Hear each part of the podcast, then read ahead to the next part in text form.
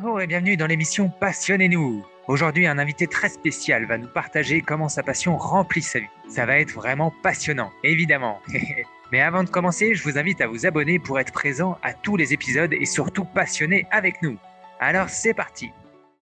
Bonjour et bienvenue à tous euh, dans, cette, dans ce nouvel épisode de Passionnez-nous.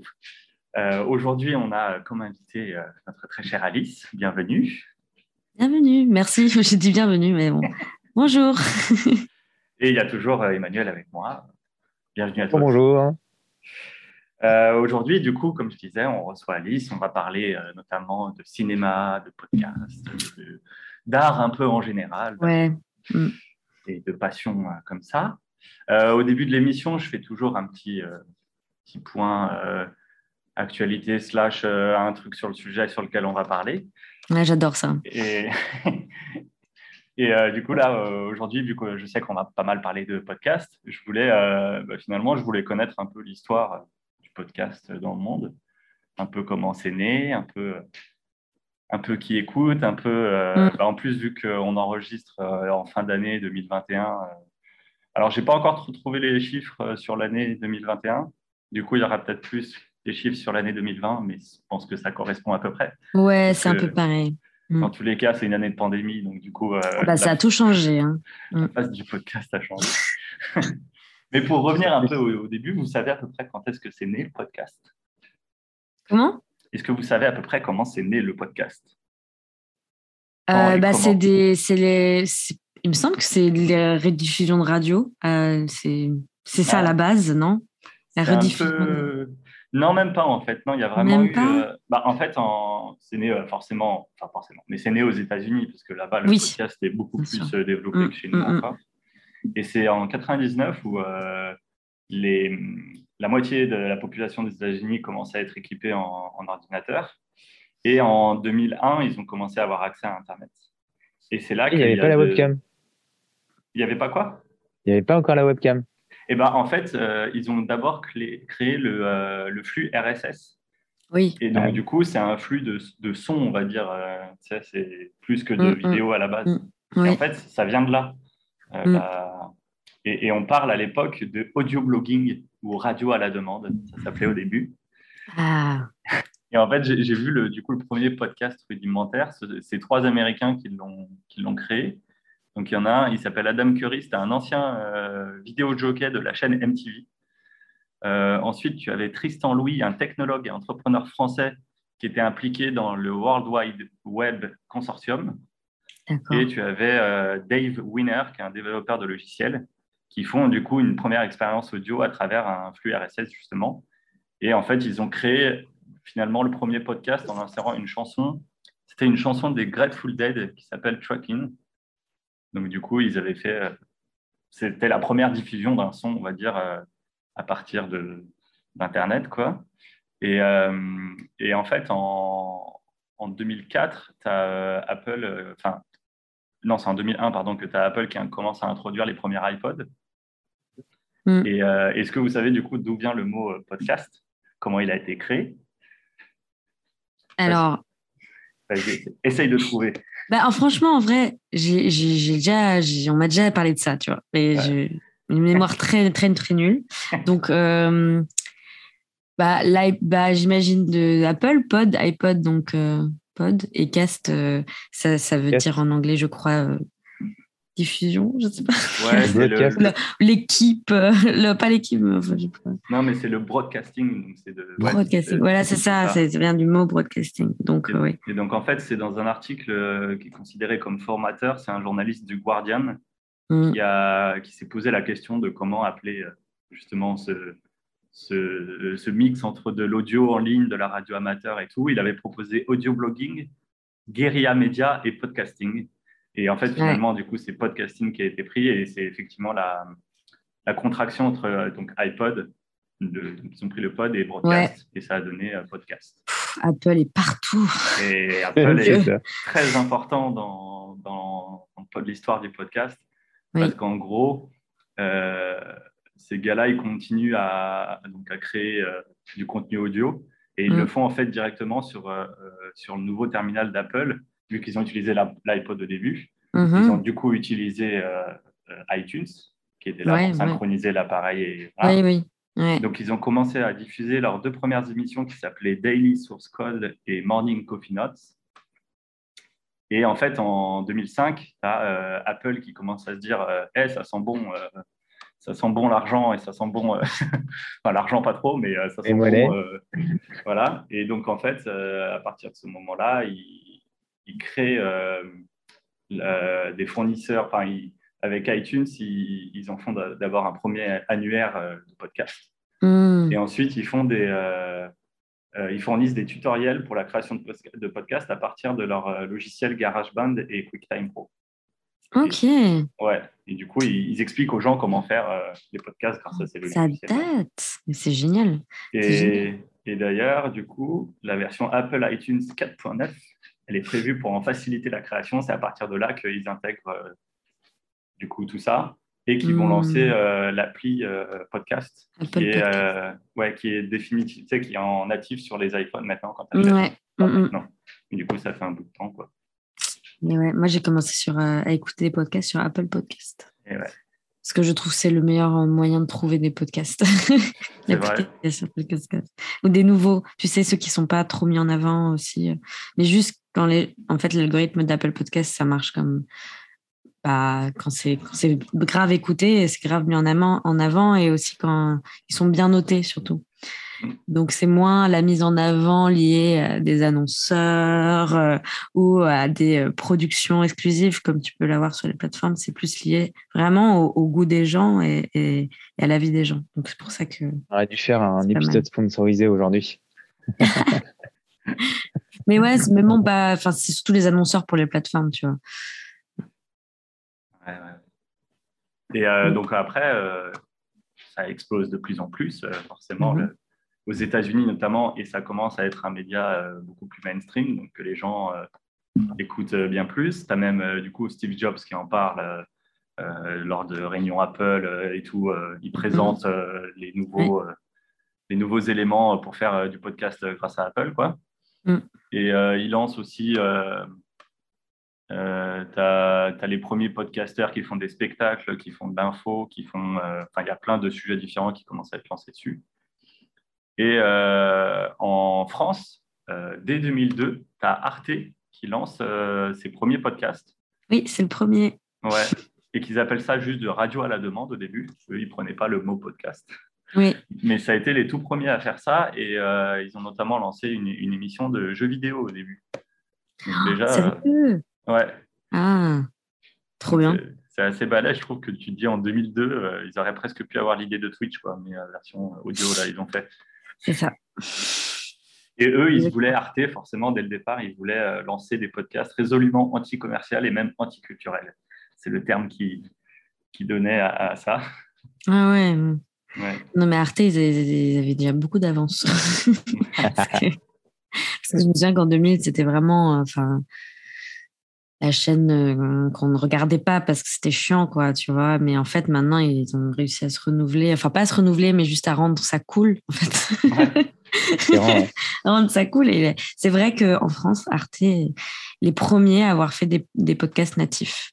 Oui, Voilà. Et c'est exactement ça, en fait. C'est Mm. qu'ils ont vraiment fait de la création pure euh, dès le départ. Dé- dédiés à Internet. euh, Ouais. ça, Ils avaient, ils avaient compris l'intérêt et euh, c'est que bien plus tard en fait que tu as les médias qui sont euh, arrivés. Mm. Enfin, je vois en France, c'est à partir de. euh, c'est à partir. Bah, il y a notamment à partir de 2007 où tu as des personnalités de la radio et du spectacle qui se lancent beaucoup euh, aux États-Unis. Enfin, tu as notamment eu Ricky Gervais qui a été l'un des premiers. Donc, c'est un Oui. humoriste anglais qui été un des premiers à faire euh, des épisodes de podcast. Mm. Et il disait qu'à l'époque, ces épisodes étaient téléchargés à hauteur de 250 000 euh, fois. Donc, il avait, euh, il avait intégré le Guinness World Record avec ça, quoi, dès le premier Wow. mois de diffusion. Waouh. Et, euh, et en France, c'est Libération qui a été le premier journal à lancer un podcast dans le cadre de Libé Radio qui s'appelait Silence on joue et c'était euh, sur l'univers du jeu vidéo aussi. C'est marrant que ça soit l'univers du jeu vidéo. Comme si c'était euh, lié à. Ça, ça, ça coulait de source, c'est lié à Internet. Donc, euh, Bah ouais, c'est ça, c'est que c'est les trucs qui intéressaient pas la télé et les autres médias. C'est ça, ouais. là. ouais, ouais, ouais. Peut-être. Gaming, hein. Gaming, c'est vrai qu'Internet, ça, ça a complètement permis Ouais, euh, de, de se connecter à ce monde-là. hein. N'empêche, oui, euh, en vrai, quand tu penses, euh, YouTube, ça a marché grâce au gaming aussi beaucoup. Quoi. Enfin, le premier YouTuber français, c'est Squeezie, il me semble. Donc, euh, Bah, ouais, ouais. donc finalement, Même si maintenant il fait moins de gaming sur sa chaîne Bien sûr. principale, euh, il s'est lancé avec ça. Ouais. il s'est lancé avec ça, ouais. comme beaucoup. hein, finalement. Et euh, aux États-Unis, il y a eu un, un gros tournant. Ça a été en 2014, la série Serial. Euh, Pas comme les céréales qu'on mange, mais euh, comme serial. Les quoi. Voilà, Ah, les non, killers. Et c'est ça, c'est. En fait, ça qui pense à ça direct, c'est un bien. Y a un problème. J'ai j'ai un problème, c'est sûr. Et du coup, ça raconte épisode après épisode d'une affaire criminelle réelle. Donc, c'était le meurtre d'une lycéenne à l'époque, et du coup, ils Ouais. ont fait ça. Et en Mm. fait, euh, pour euh, les articles, sur les articles que je lisais, ils parlaient tous de cette série en disant qu'il y a eu un avant et un après. Parce que c'est là que les Américains ont vraiment mis- se sont vraiment mis à écouter les podcasts. Mm. Et aujourd'hui, apparemment, alors selon l'article, euh, la série compte plus de 5 millions d'écoutes. Waouh. D'ailleurs, euh, Alice est en prison. euh, C'est euh, c'est la suite. ouais, ouais, ouais. Et du coup, Ah, c'est à c'est partir de 2016 que tu as les grandes radios comme euh, RTL ou Europe 1 qui font des podcasts natifs et des podcasts triplés. aussi. Mm. Et France Radio, euh, c'était quand eux? Parce qu'ils ont fait-. C'est de la rediff peut-être en plus. Euh, ouais. Ah, c'est font de euh, natif. Je sais pas si c'est plus de la rediff, je crois. Mais, C'est de la euh, rediff, il me semble aussi. Ouais. Mais les- on va dire que maintenant, les radios, ils font un peu des deux, forcément. Ouais, maintenant, ils font un peu des deux. deux. Mm, mm. Ils ont dû prendre un sacré coup quand même. Parce que du coup, le podcast est venu quand même prendre une grosse part de marché par rapport à la radio. quoi. Et oui. Ah, C'est pas exactement, c'est c'est ce qu'on. Ce que je disais aussi dans hein. les articles, c'est que ça fonctionne pas exactement de la même façon parce que la Mm. radio, c'est très calibré, c'est très rapide. Ça... Même si tu as une émission de deux heures, tu parles pas pendant deux heures dedans quoi, parce que tu passes de la musique, parce qu'il y a des pubs et tout. Alors que, bah, tu vois, nous, notre émission, elle dure deux heures. euh, Bon, aussi parce qu'on n'est pas sponsorisé, donc il n'y a pas de pub. Mais, euh, mais même si on était sponsorisé, il n'y aurait pas autant de pubs qu'à la radio. Quoi. Et n'a Ouais. on n'a pas une obligation de passer de la musique et des choses comme ça non plus. Et puis ça coûte cher, quoi, si tu veux passer de la musique. C'est vrai. Tout simplement, quoi. Ouais, ouais. C'est ça qui est avec le podcast qui est, qui est bien, c'est que tu peux vraiment en commencer un en mo- moindre coût, même gratuitement. Parfois, tu n'as même pas à, à avoir beaucoup d'argent. Et c'est ça le truc. Mais après, oui, si tu veux mettre de la musique, il faut payer la SACEM, il faut payer les droits. Enfin, c'est c'est chiant. Mais c'est c'est nor- mais c'est indispensable quand même. Oui, c'est protéger, normal. euh, C'est normal. Mais bon, c'est euh, c'est comme ça. Après, moi, je pense que c'est- pas le même. euh, c'est pas la même. euh, tu mets pas dans les mêmes conditions quand tu regardes un, quand tu écoutes la radio que quand tu écoutes un podcast. C'est-à-dire qu'un podcast, tu, tu sais que tu te prépares à l'écouter. Tu sais que tu vas l'écouter quand tu travailles, quand tu fais quelque chose à côté, quand tu es dans les transports, ou juste quand tu as envie de. avant de dormir, quoi. La radio, tu écoutes ça quand tu es dans la voiture, le matin, quand, quand tu, au réveil, il y a des gens qui font ça encore. C'est vraiment différent, quoi. Et c'est pas la même écoute parce que le podcast, Ouais. tu peux l'arrêter et le reprendre comme tu veux. Mm. Alors que la radio, c'est tu arrives bah, des fois en plein milieu d'une émission, euh, tu repars Mm. avant la fin. euh, Mais, mais tu bah, le notes, tu le notes pour écouter en rediff. Ouais, il y a un peu de ça avec euh, Twitch, hein, justement, maintenant aussi, où c'est pareil, vu qu'il y a des émissions, c'est du live, quoi. Donc, euh, du coup, il les rediffuse, ouais. ouais. Mm. Et oui. Et du coup, en France, hein, c'est à partir de 2016-2017 que tu as l'apparition des studios de podcast qui se, qui se créent, notamment avec Binge Audio, Louis Media et Nouvelle Écoute, qui sont, je pense, les trois plus gros maintenant. Les trois, ouais, les trois euh, maisons mères. les, trois, les trois mastodontes. voilà, les trois mastodontes. Après, tu as aussi Arte Radio, hein, mais. euh, Ouais. ouais. Qui sont quand même. euh, Et aux États-Unis aussi, tu as le phénomène des gros studios qui existaient déjà, mais qui commencent à être rachetés. euh, en 2019, tu as Spotify qui rachète euh, Gimlet Media hmm. et euh, Amazon en 2020 qui rachète Wondery, qui sont euh, aussi dans les plus gros. Donc, euh, Ça va pas tarder à arriver en France, je crois aussi. ouais. Bah, Bon. c'est compliqué le modèle économique pour les studios. hein. Ils ont du mal à trouver, à rester indépendants ou quoi, parce qu'ils ils ont du mal à être rentables, en fait. Donc, Après, je suis beaucoup, pas dedans, dedans, mais d'après ce que j'entends, c'est compliqué pour eux et c'est. Ouais. Voilà. Et même pour les travailleurs. pour les pigistes et les journalistes qui travaillent, euh, c'est dur aussi, hein, parce que comme ça- ils n'arrivent pas à, à bien payer leurs, euh, leurs employés, je crois. Ouais. le journalisme de base, tu as du mal à payer. Bah oui, c'est les, enfin c'est, enfin c'était prévisible, hein. mais bon, voilà. Est-ce que tu te souviens toi, du premier contest, euh, podcast, je vais y arriver, que tu as écouté Oui, c'est Génération XX. C'est un podcast, alors direct, hein, sur, sur, les femmes entrepreneurs. euh, non, c'est un podcast qui, qui est euh, une femme qui a interviewé ouais, les, les, des femmes qui, qui, dans le monde de l'entreprise ou alors qui, qui, avaient créé leur propre entreprise ou qui étaient reconnues ou qui, voilà, qui étaient des personnalités. Quoi. Et, euh, et c'était trop intéressant. Je me souviens que j'avais écouté, euh, par exemple, un, épisode avec Marlène Schiappa.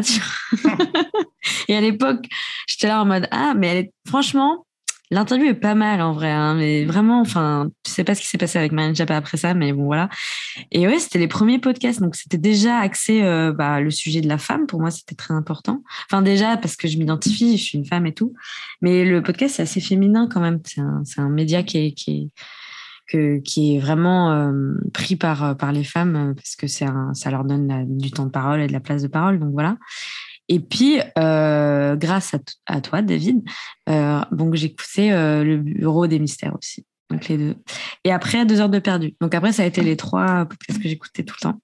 Puis après, il y a eu transfert, etc., etc. Mais le premier, c'était Génération XX. Donc déjà, voilà. Par contre, maintenant, j'aime plus du tout les interviews d'entrepreneurs, machin. On a trop fait non, ouais, c'est trop. Et puis c'est toujours. Enfin, au bout d'un moment, c'est la. C'est toujours les, les, mêmes choses qui reviennent, en fait. Les grandes, grandes phrases du développement personnel qui reviennent tout le temps. Et bon, au final, je pense que j'ai travaillé dessus et ça va mieux. Mais il y avait un autre podcast qui, avait, qui était hyper connu à l'époque. C'était Nouvelles Écoles, je crois, ça s'appelait. Le mec, il avait arrêté. Et pareil, il interviewait des personnalités et tout. Ouais. Parler de, de, nouvelles façons d'apprendre l'auto-apprentissage, je crois que c'était ça. Je me rappelle plus trop bien. Mais de temps en temps, j'écoutais ça aussi à l'époque. Mais c'était euh, ouais, c'était en, en 2016-2017, ouais. Mm. Mm. il me semble. Ouais, ouais, ouais. c'est le moment où ça a un peu explosé. Mais c'est vrai que c'est un, média euh, où on va dire que les, notamment les femmes, mais les minorités, entre guillemets, ont pris euh, la parole. Mm.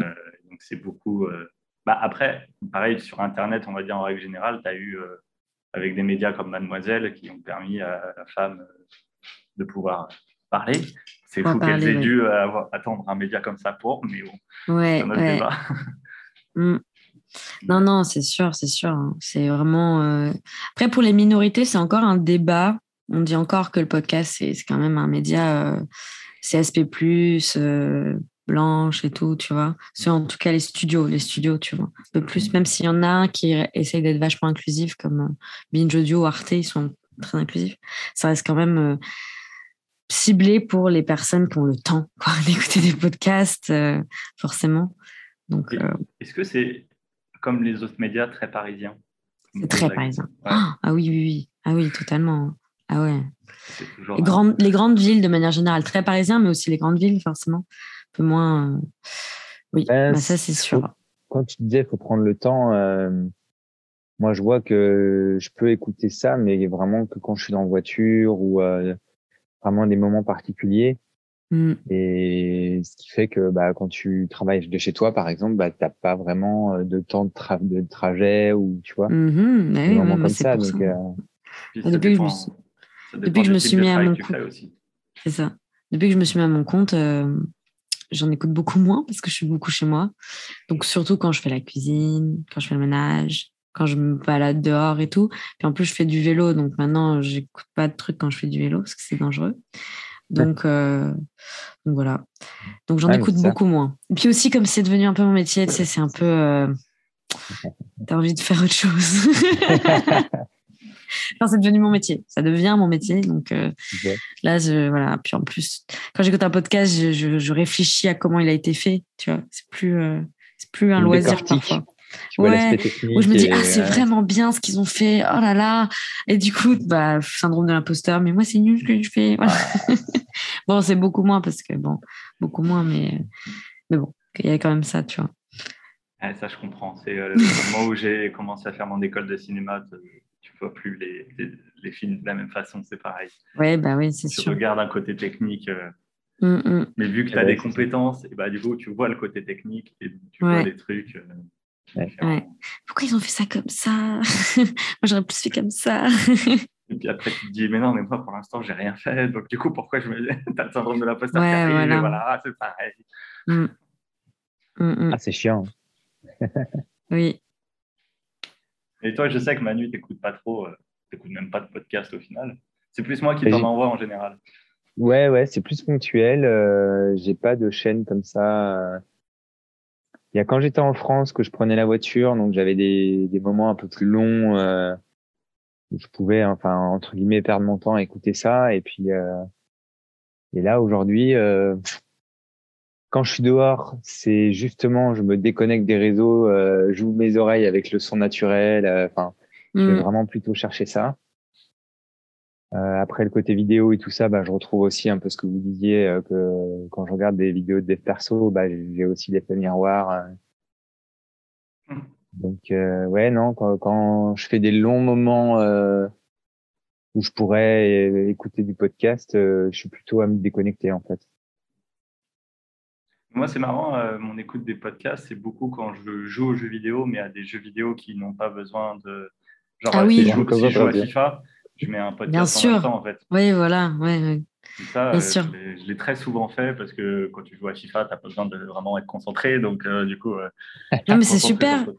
Mais oui, parce que comme tu fais quelque chose que tu connais, les... que tu connais bien, tu n'as pas besoin de. Il n'y a, pas d'histoire, tu n'as pas à suivre une histoire et tout, bah, tu es d'autant plus concentré sur ce que tu écoutes. Moi, si je faisais ça, j'écoutais. Alors, mon, ma consommation de podcast a explosé au moment de mon apprentissage. J'espère que mes, euh, mes anciens employeurs vont pas m'écouter, mais j'écoutais que ça. Mais enfin, ils le savaient. Mais en gros, j'avais euh, donc j'étais en web marketing. Il y avait une partie parfois créa. Donc là, j'écoutais des podcasts quand je faisais de la créa et tout. J'aimais bien. J'adore dessiner en écoutant des podcasts. J'adore faire de la créa en écoutant des podcasts. Euh, vraiment, c'est trop cool.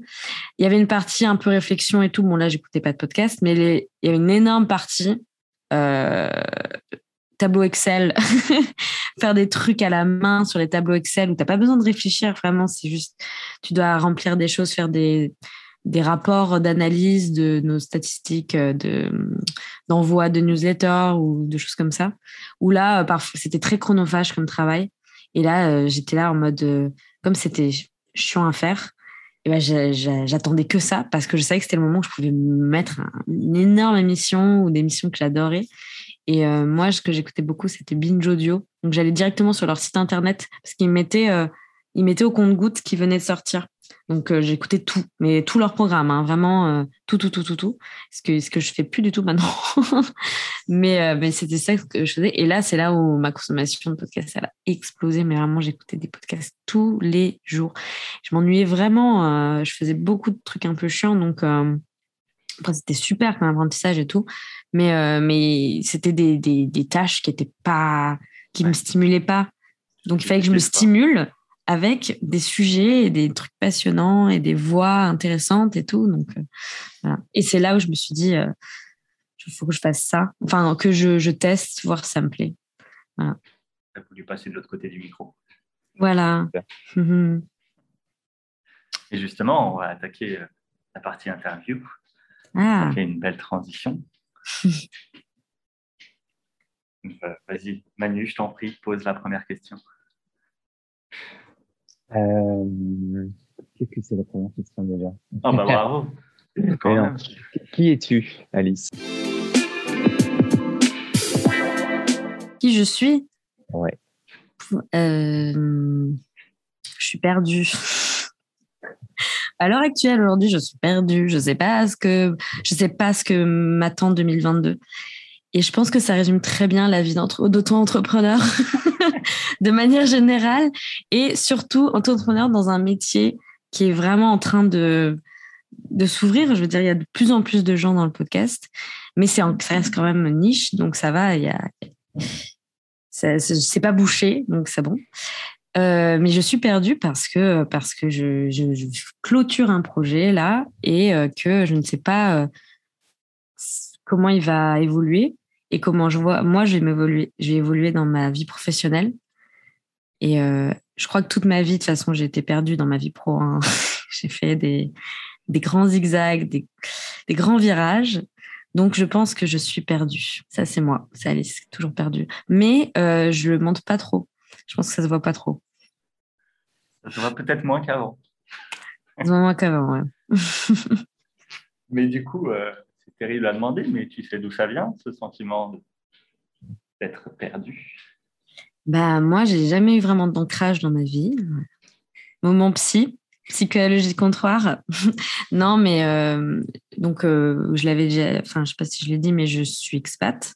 Enfin mes parents sont expats, donc j'ai grandi en tant qu'expat.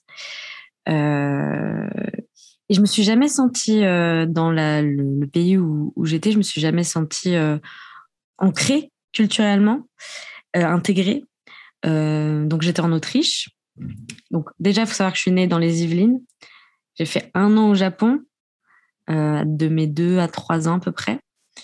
Et ensuite, on allé en Autriche. Donc vraiment, on a dès ma naissance, c'était en mode euh, bah c'est le désancrage quoi tu vois c'était déjà qu'en plus les Yvelines c'est pas là d'où vient ma famille de base donc je suis née dans un endroit que je connais je connais pas et que maintenant j'apprends à connaître la région parisienne et, euh, et en Autriche j'ai beau avoir passé 15 ans là-bas de mes 3 ans à mes 18 ans euh, je me suis jamais sentie autrichienne ou proche de cette culture. Et en même temps, je me sentais plus française, mais j'ai jamais vraiment vécu en France.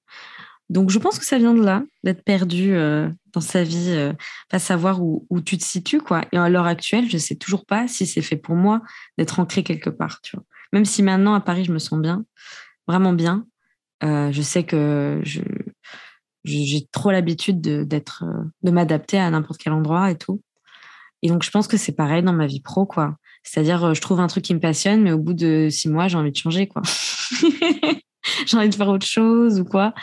Donc, euh, ce qui fait que je me sens un peu perdue parce que mon, mon, mental, il suit pas, quoi. Il suit pas, il me dit non, Alice. parce qu'à chaque fois, c'est des montagnes russes, quoi. Ou des moments où de, de, de grosses déprimes parce que, parce que j'ai pas l'impression de, d'avancer parce que je change tout le temps, quoi je change tout le temps. J'ai changé euh, tout le temps d'études. Euh, j'ai fait une première année de fac qui était différente de la deuxième et la troisième qui était encore différente. Et, juste en master où je suis restée. Mais, et après, même après le master, finalement, je fais un métier qui n'a rien à voir avec ma formation. Donc, voilà quoi. Donc, on peut dire que tu es quelqu'un de passionné depuis que tu es, toute petite au final. Tu as fait plein de choses différentes, que tu as aimé plein de choses. Et que oui. Ah oui, mais ça, mes parents, ils le savaient très bien. Donc, chaque année, c'était qu'est-ce que tu fais cette année, quoi? C'était pas tu continues, tu continues le piano, tu continues la danse, c'est qu'est-ce que tu veux faire de nouveau? Parce qu'à chaque fois, bah, je me lassais et tout. Euh, voilà, donc, euh, euh, voilà. J'ai jamais été le genre de personne qui, qui, je trouvais une passion et, j'y allais à fond et je faisais des, je me prenais ça au sérieux et je, fais, je faisais des compètes ou quoi. Enfin, c'est comme la danse, j'en ai fait plusieurs années, mais voilà, je restais, euh, je faisais le minimum et, euh, juste ça me plaisait quoi. Juste profiter du moment présent, c'est ce qui me, ce qui me plaisait le plus. Et si je retirais pas de satisfaction sur le moment présent, donc c'était trop dur, typiquement c'était trop dur, si euh, c'était, ça demandait trop d'efforts, ben, j'arrêtais. Flemmarde. Mais voilà. Mais il y a des choses que j'ai pas, que mes parents m'ont pas m'ont pas inscrit, m'ont pas inscrit à, des cours de, peinture ou de dessin parce que c'est la chose que je faisais tout le temps par contre dessiner, euh, faire de la peinture, faire, de, faire des, de la création, des trucs manuels comme ça. Ils m'ont jamais inscrit, mais c'est des choses que j'ai fait par moi-même et que je continue encore de faire. Tandis que euh, tout ce qui est piano, tennis, euh, jiu-jitsu, euh, ouais, j'ai dit piano déjà, euh, danse, qu'est-ce que j'ai fait? J'ai fait tellement de trucs. J'ai jamais continué. Ouais, j'ai fait du jiu-jitsu. Mm-hmm. Ouais jamais vu te battre. Mais ça, j'aurais trop aimé que ma mère persiste parce que tu vois, ça m'aurait bien aidé dans la vie. Tu vois. Être une femme et, qu'on t'apprenne à te défendre parce que c'est ça, c'est vraiment la défense. Soit c'est indispensable, même pour un, pour un homme ou une femme, hein, mais euh, d'avoir cette, cette, cette, notion de te dire que tu peux te défendre si jamais il t'arrive un truc, euh, c'est vrai que En plus, si tout le monde savait se défendre, et eh ben, les méchants, ils sauraient que tu sais te défendre, donc ils viendraient plus te faire chier, je pense. C'est tout le problème d'être une femme, c'est qu'on a l'air inoffensive et douce et tout, et du coup, on peut. Maintenant, vous mettez des, gros, nous-mêmes, on a... patates dans les gueules. Ouais, et on, intègre ça aussi, donc euh, voilà. Mais bon. Après, tu peux reprendre. ouais, ouais, je suis pas, pas le temps. mais tu vois, c'est comme, par exemple, la piscine, par exemple, la piscine, bah, mes parents m'ont jamais inscrit à natation. S'ils l'avaient fait, j'aurais arrêté, je pense. Mais pourtant, c'est un truc que j'ai toujours fait par moi-même. Donc, il faut pas me mettre, me dire, fais ça. Sinon, je, ça, je veux pas le faire. c'est une révolutionnaire, en fait. mon papy m'a dit ça récemment.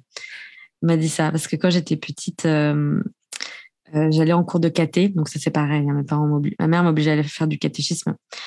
Et en fait, moi, je croyais pas en Dieu. Grosse révélation. Euh, j'avais une grosse crise existentielle de n'existe pas, machin. Et en fait, je venais en classe avec des post-it sur la tête, avec une flèche en disant il n'existe pas. Et j'avais enrôlé toutes mes copines. On faisait ça. Et, c'était le moment où mes grands-parents euh, nous élevaient un peu à ce moment-là, quand mes parents se séparaient, que c'était un peu n'importe quoi.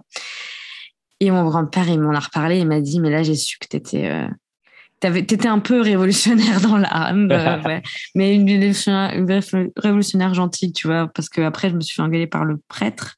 Enfin, je me suis pas fait engueuler. Disons qu'on a une discussion sur la foi et tout. Après, et là, je me suis un peu rangée. Et puis après, je suis vraiment partie du catéchisme parce que je je comprenais pas en fait pourquoi on nous inculquait quelque chose qui était faux en fait. Mais maintenant, euh, j'ai grave du respect pour la religion. Et puis, de toute manière, euh, les, textes religieux m'intéressent beaucoup dans leur aspect métaphorique, euh, ce qu'on t'apprend mais à l'époque, enfin, j'avais pas le recul. Pour moi, c'était euh, ces textes, c'est la vraie vie. Euh, il faut t'y tenir. Et moi, j'étais là, mais attendez, c'est de la magie. Enfin, je suis, ça n'existe pas. c'est quoi. C'est pareil. Ouais, c'est voilà. Enfin, moi, j'adore la magie, j'adore Charme, il n'y a pas de souci. Mais euh, pour moi, ça reste de la fiction, en fait. Donc, je vois pas pourquoi je dois faire un cours dessus et qu'on nous oblige à, à prier, à être hyper discipliné. Encore une fois, me dire quoi faire. Non, tu vois. Mais c'est ça, en fait, ta force, c'est que tu disais que t'es pas ancré, mais en fait, tu es ancré dans qui tu es, tu es ancré dans l'instant présent, tu es, ancré dans, le, dans ton adaptabilité. Enfin, tu vois, tu arrives à changer tout le temps. C'est ouais. ça. Non, je fais très confiance à mes intuitions. Ça, c'est un truc que je fais beaucoup. Génial. Voilà. Mais ça, c'est, c'est marrant parce que je dis euh, l'aspect magique et tout, c'est de la fiction. Mais en vrai, moi, j'ai toujours été très, euh, quand même, spirituelle dans, le sens où je crois beaucoup aux énergies. Et euh, l'intuition, c'est hyper important d'écouter sa petite voix dans la tête et, euh, et, ses intuitions. Et quand une personne a l'air malveillante, de vraiment s'écouter. Mmh. Mais pas rentrer dans la parano non plus, mais euh, enfin, ou même quand une situation te sent pas bien, que ça te tord le bide et tout, essayer de comprendre pourquoi. Enfin, oui, à l'écoute de moi. Bah parce qu'en fait, je pense que c'était, je relié, j'étais reliée qu'à ça, quoi. Vu que je, je, je, me sentais un peu désancrée toute ma vie, bah, je peux que compter sur moi-même, quoi pour pas de repères extérieurs, donc tu es allé chercher les repères à l'intérieur de toi, en fait. Ouais, voilà. Génial, ça. Je crois que c'est beaucoup un lien avec euh, tes histoires de, bah, des, passions, justement. L'intuition et les passions sont très reliées, puisque c'est un truc euh, primaire, entre guillemets, quand tu es passionné de quelque chose où euh, tu peux pas t'en empêcher, quoi. Oui. On va le dire. Et, le, fait, le, fait, que tu n'étais pas ancré quelque part, et bah, je pense que tu cherchais aussi, forcément. Mm. bah oui. Tu testais. C'est sûr. Ouais, c'est incroyable, j'apprends trop de moi. Mais au final, quand tu prends du recul, tu vois que tu es passionné de culture et de partage. Oui, euh, oui, oui. Des choses. Mais oui, mais parce qu'en fait, euh, c'est aussi lié avec euh, le fait d'avoir grandi à l'étranger. C'est que tout le temps, il fallait qu'il faut que je m'adapte à une culture qui n'est pas la mienne. Donc, c'est ça, ça, ça, ça a cultivé cette envie de curiosité d'ailleurs et tout. Donc, je pense que c'est un lien. Après, mon, clairement, enfin, moi, je viens d'une classe privilégiée, donc euh, aisée euh, plus, plus au lycée français et tout. On était beaucoup moins nombreux en classe que euh, peuvent être les classes en France dans les écoles publiques. Donc, les profs avaient vraiment le temps de nous enseigner. Puis, c'était un enseignement un peu plus voilà, élitiste. Hein. donc, on était vraiment, enfin, c'était très important d'avoir une bonne culture générale. Vraiment, c'est un truc qui revenait souvent, c'est la culture générale, c'est vraiment important. Mais la culture générale en France, autrichienne, euh, dans le monde, vraiment, euh, vraiment beaucoup plus, quoi. Et euh, il mettait vachement l'accent sur ça et sur le fait de, de, de, de faire des choses à côté, faire du théâtre, faire du sport. Et tout le monde faisait des trucs à côté, tout le monde... Parce que c'était très autrichien de finir l'école tôt pour pouvoir faire des activités à côté. Donc nous, on avait un emploi du temps comme à la française, donc toute la journée à l'école. Et, euh, et, même le mercredi, alors qu'en France, je sais que le mercredi, il n'y a pas école forcément, je sais pas. Mais nous, nous, on avait quand même école le mercredi, donc vraiment, c'était horrible. Et, euh, Et ce qui fait qu'on n'avait pas trop le temps de faire des choses à côté. Mais comme c'était dans la culture autrichienne et que on avait beaucoup d'Autrichiens dans notre lycée, ils faisaient quand même des choses après l'école, mais sur les horaires un peu fin d'après-midi, soir. Et ma mère, elle voulait absolument faire comme les Autrichiens, tu vois. Elle m'a dit récemment, ah mais moi euh, je vous ai inscrite au piano parce que c'était c'est la ville de, de, la musique classique et puis tout le monde avait un piano chez soi donc moi je voulais faire comme les autres quoi et c'était vraiment ça tu vois. Donc euh, s'adapter à des nouvelles cultures et tout c'est quelque chose qu'on a qu'on a un peu fait oui. Puis bah le Japon aussi parce que mine de rien mine de crayon c'est désolé euh, bah le Japon euh, le Japon je m'en souviens pas mais ça fait quand même ça, constitue mes premiers souvenirs d'enfance quelques flashs mais ça a toujours été une culture présente dans notre famille. Euh, de toute manière, on a beaucoup d'objets euh, qui viennent du Japon et tout. Mais pas tant que ça, pas trop la culture populaire, c'est-à-dire euh, pas les animés ou quoi. Enfin, quoi, si, quoi que c'est un peu plus les animés, mais pas les mangas. Mais, mais ben, dès que je, suis venue en Autriche, par exemple, pour tout ce qui est culinaire et tout, je pouvais rien manger. S'il n'y avait pas de la sauce soja ou, ou de la bouffe en fait qui du poisson cru tu vois. Et je mangeais euh, les genoux pliés comme au Japon enfin quand ils sont ils s'assoient par terre. Bah, moi je comme on peut pas s'asseoir par terre en France et sur une table je m'asseyais sur ma chaise les genoux pliés euh, parce que je pouvais pas m'asseoir normalement sur parce que j'étais à une crèche au Japon donc une crèche japonaise.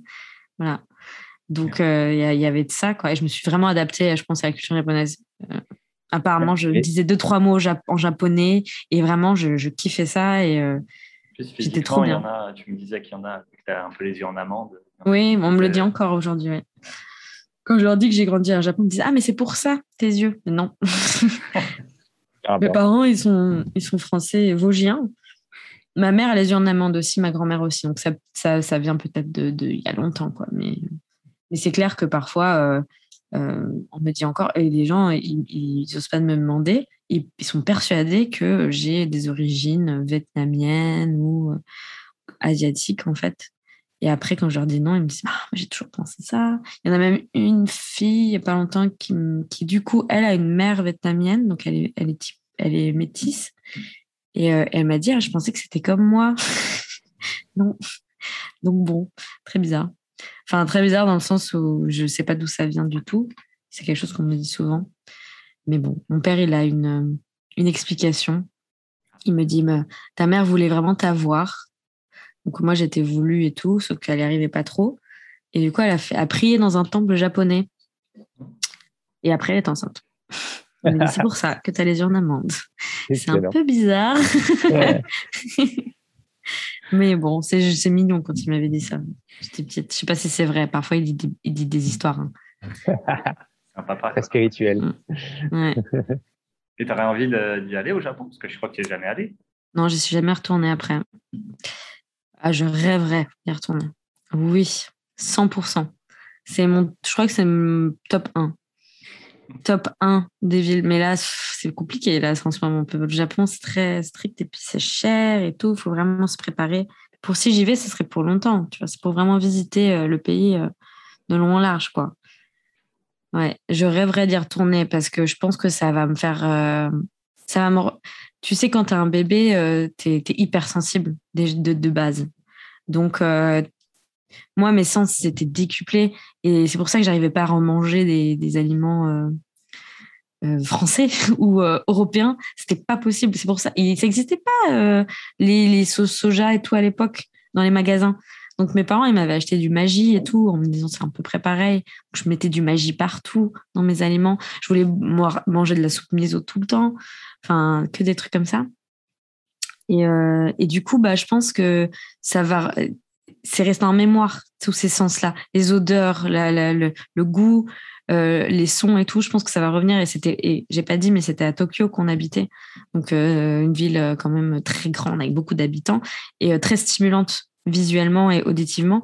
Moi, je me rappelle quand même, j'avais deux ans, mais j'ai des souvenirs quand même de, de, de, jouer, mais vraiment incroyable. Tu vois, des robots et tout, trucs que tu trouvais pas en France, j'imagine.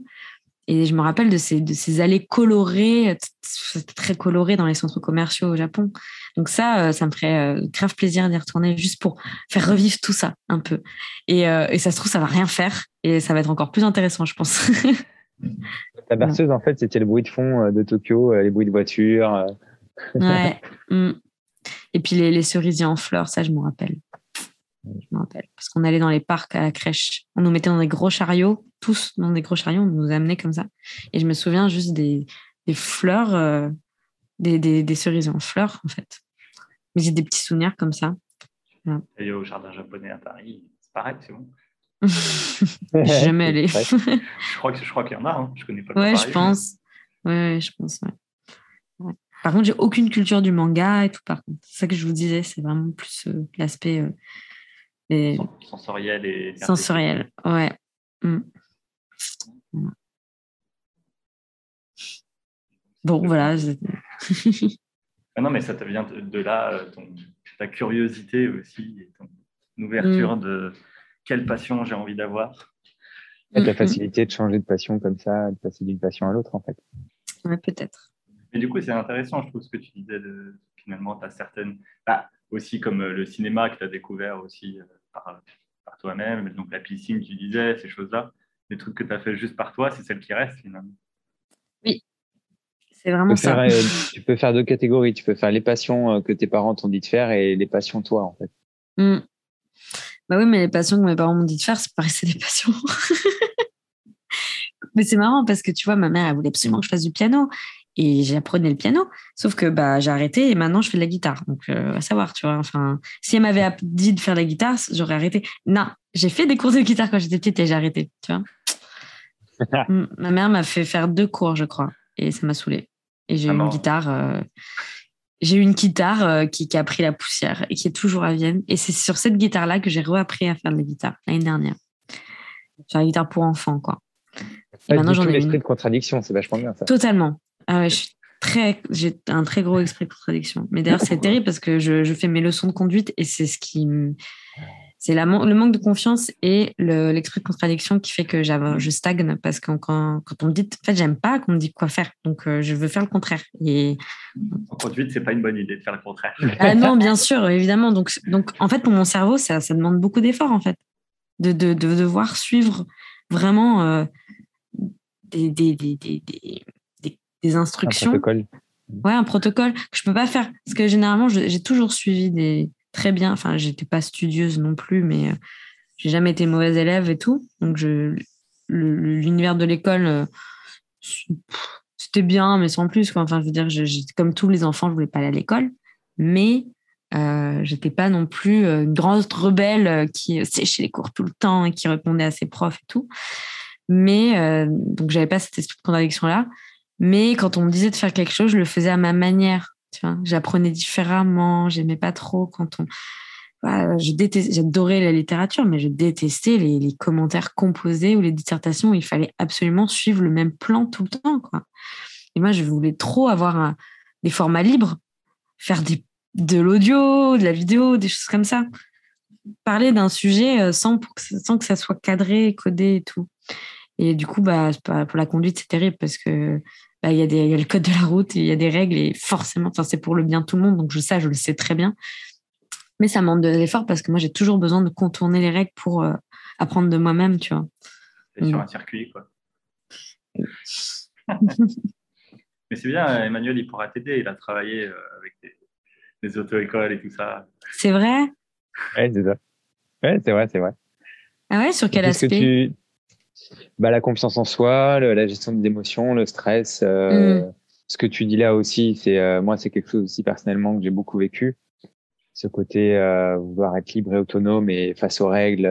quand j'étais petit, j'étais pareil en mode révolutionnaire à, à, tout faire partir en freestyle. Alors pour le coup, le, le petit tips, on va dire que, que j'ai compris moi là-dessus, ce qui m'a aidé, c'est de me dire que la liberté, je l'aurais parce que j'aurais le permis en fait. Et ce qui fait que moi, pour mon cerveau, ça a été beaucoup plus facile de dire ah, mais en fait, il suffit d'être euh, bête et con et juste répéter euh, ce qu'on dit, de répéter sans réfléchir. Tu valides l'examen. et puis, par contre, une fois que tu as l'examen, bah là, ça y est, tu es sur la route, tu accélères, tu ralentis, tu vas à droite, tu vas à gauche, mais comme tu veux, tu vois. Hmm. Donc pour mon cerveau, du coup, ça a été beaucoup moins contraignant de se dire euh, apprendre bêtement, mais pour être libre en fait. Ouais, bah oui, c'est ce que je me dis. Hein. C'est pour ça que je veux l'avoir, c'est parce que je vais être libre euh, après euh, de pouvoir prendre une voiture et, après à Paris, ça va être compliqué, mais. mais de, fuir Paris, justement. ouais. Moi, je veux pas fuir Paris pour le moment. Mais, partir en vacances. Oui, partir en vacances, c'est juste ne pas relayer. Enfin, mettre ça sur le dos d'un proche qui a le permis, surtout ma sœur, qui me conduit partout quand on est en, dans, la, dans la campagne ou quoi, chez mes grands-parents ou quoi. Surtout elle qui conduit en Australie. Est, quand, on est, quand j'habitais en Australie et qu'elle est venue me voir, bah, celle qui conduisait. Et euh, moi, j'ai toujours détesté ça. Euh, que, les gens, euh, parce que je me sens mal, je me dis les pauvres et tout. Enfin, si je savais conduire, ça, ça serait plus simple.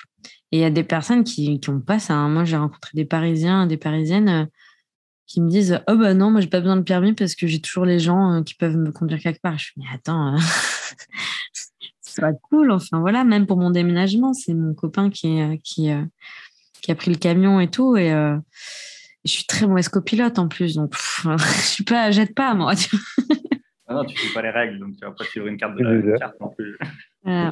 Je suis, je suis devenue meilleure copilote depuis que j'ai appris à conduire parce que maintenant je, je sais ce qu'il faut regarder et tout, mais avant, je savais pas. Quoi. Mais bon, c'est ça. Mais moi, ça, ça va beaucoup mieux la conduite, mais c'est juste que ouais, au début, c'est difficile de, de rentrer dans les rangs. Eh, c'est comme, raison.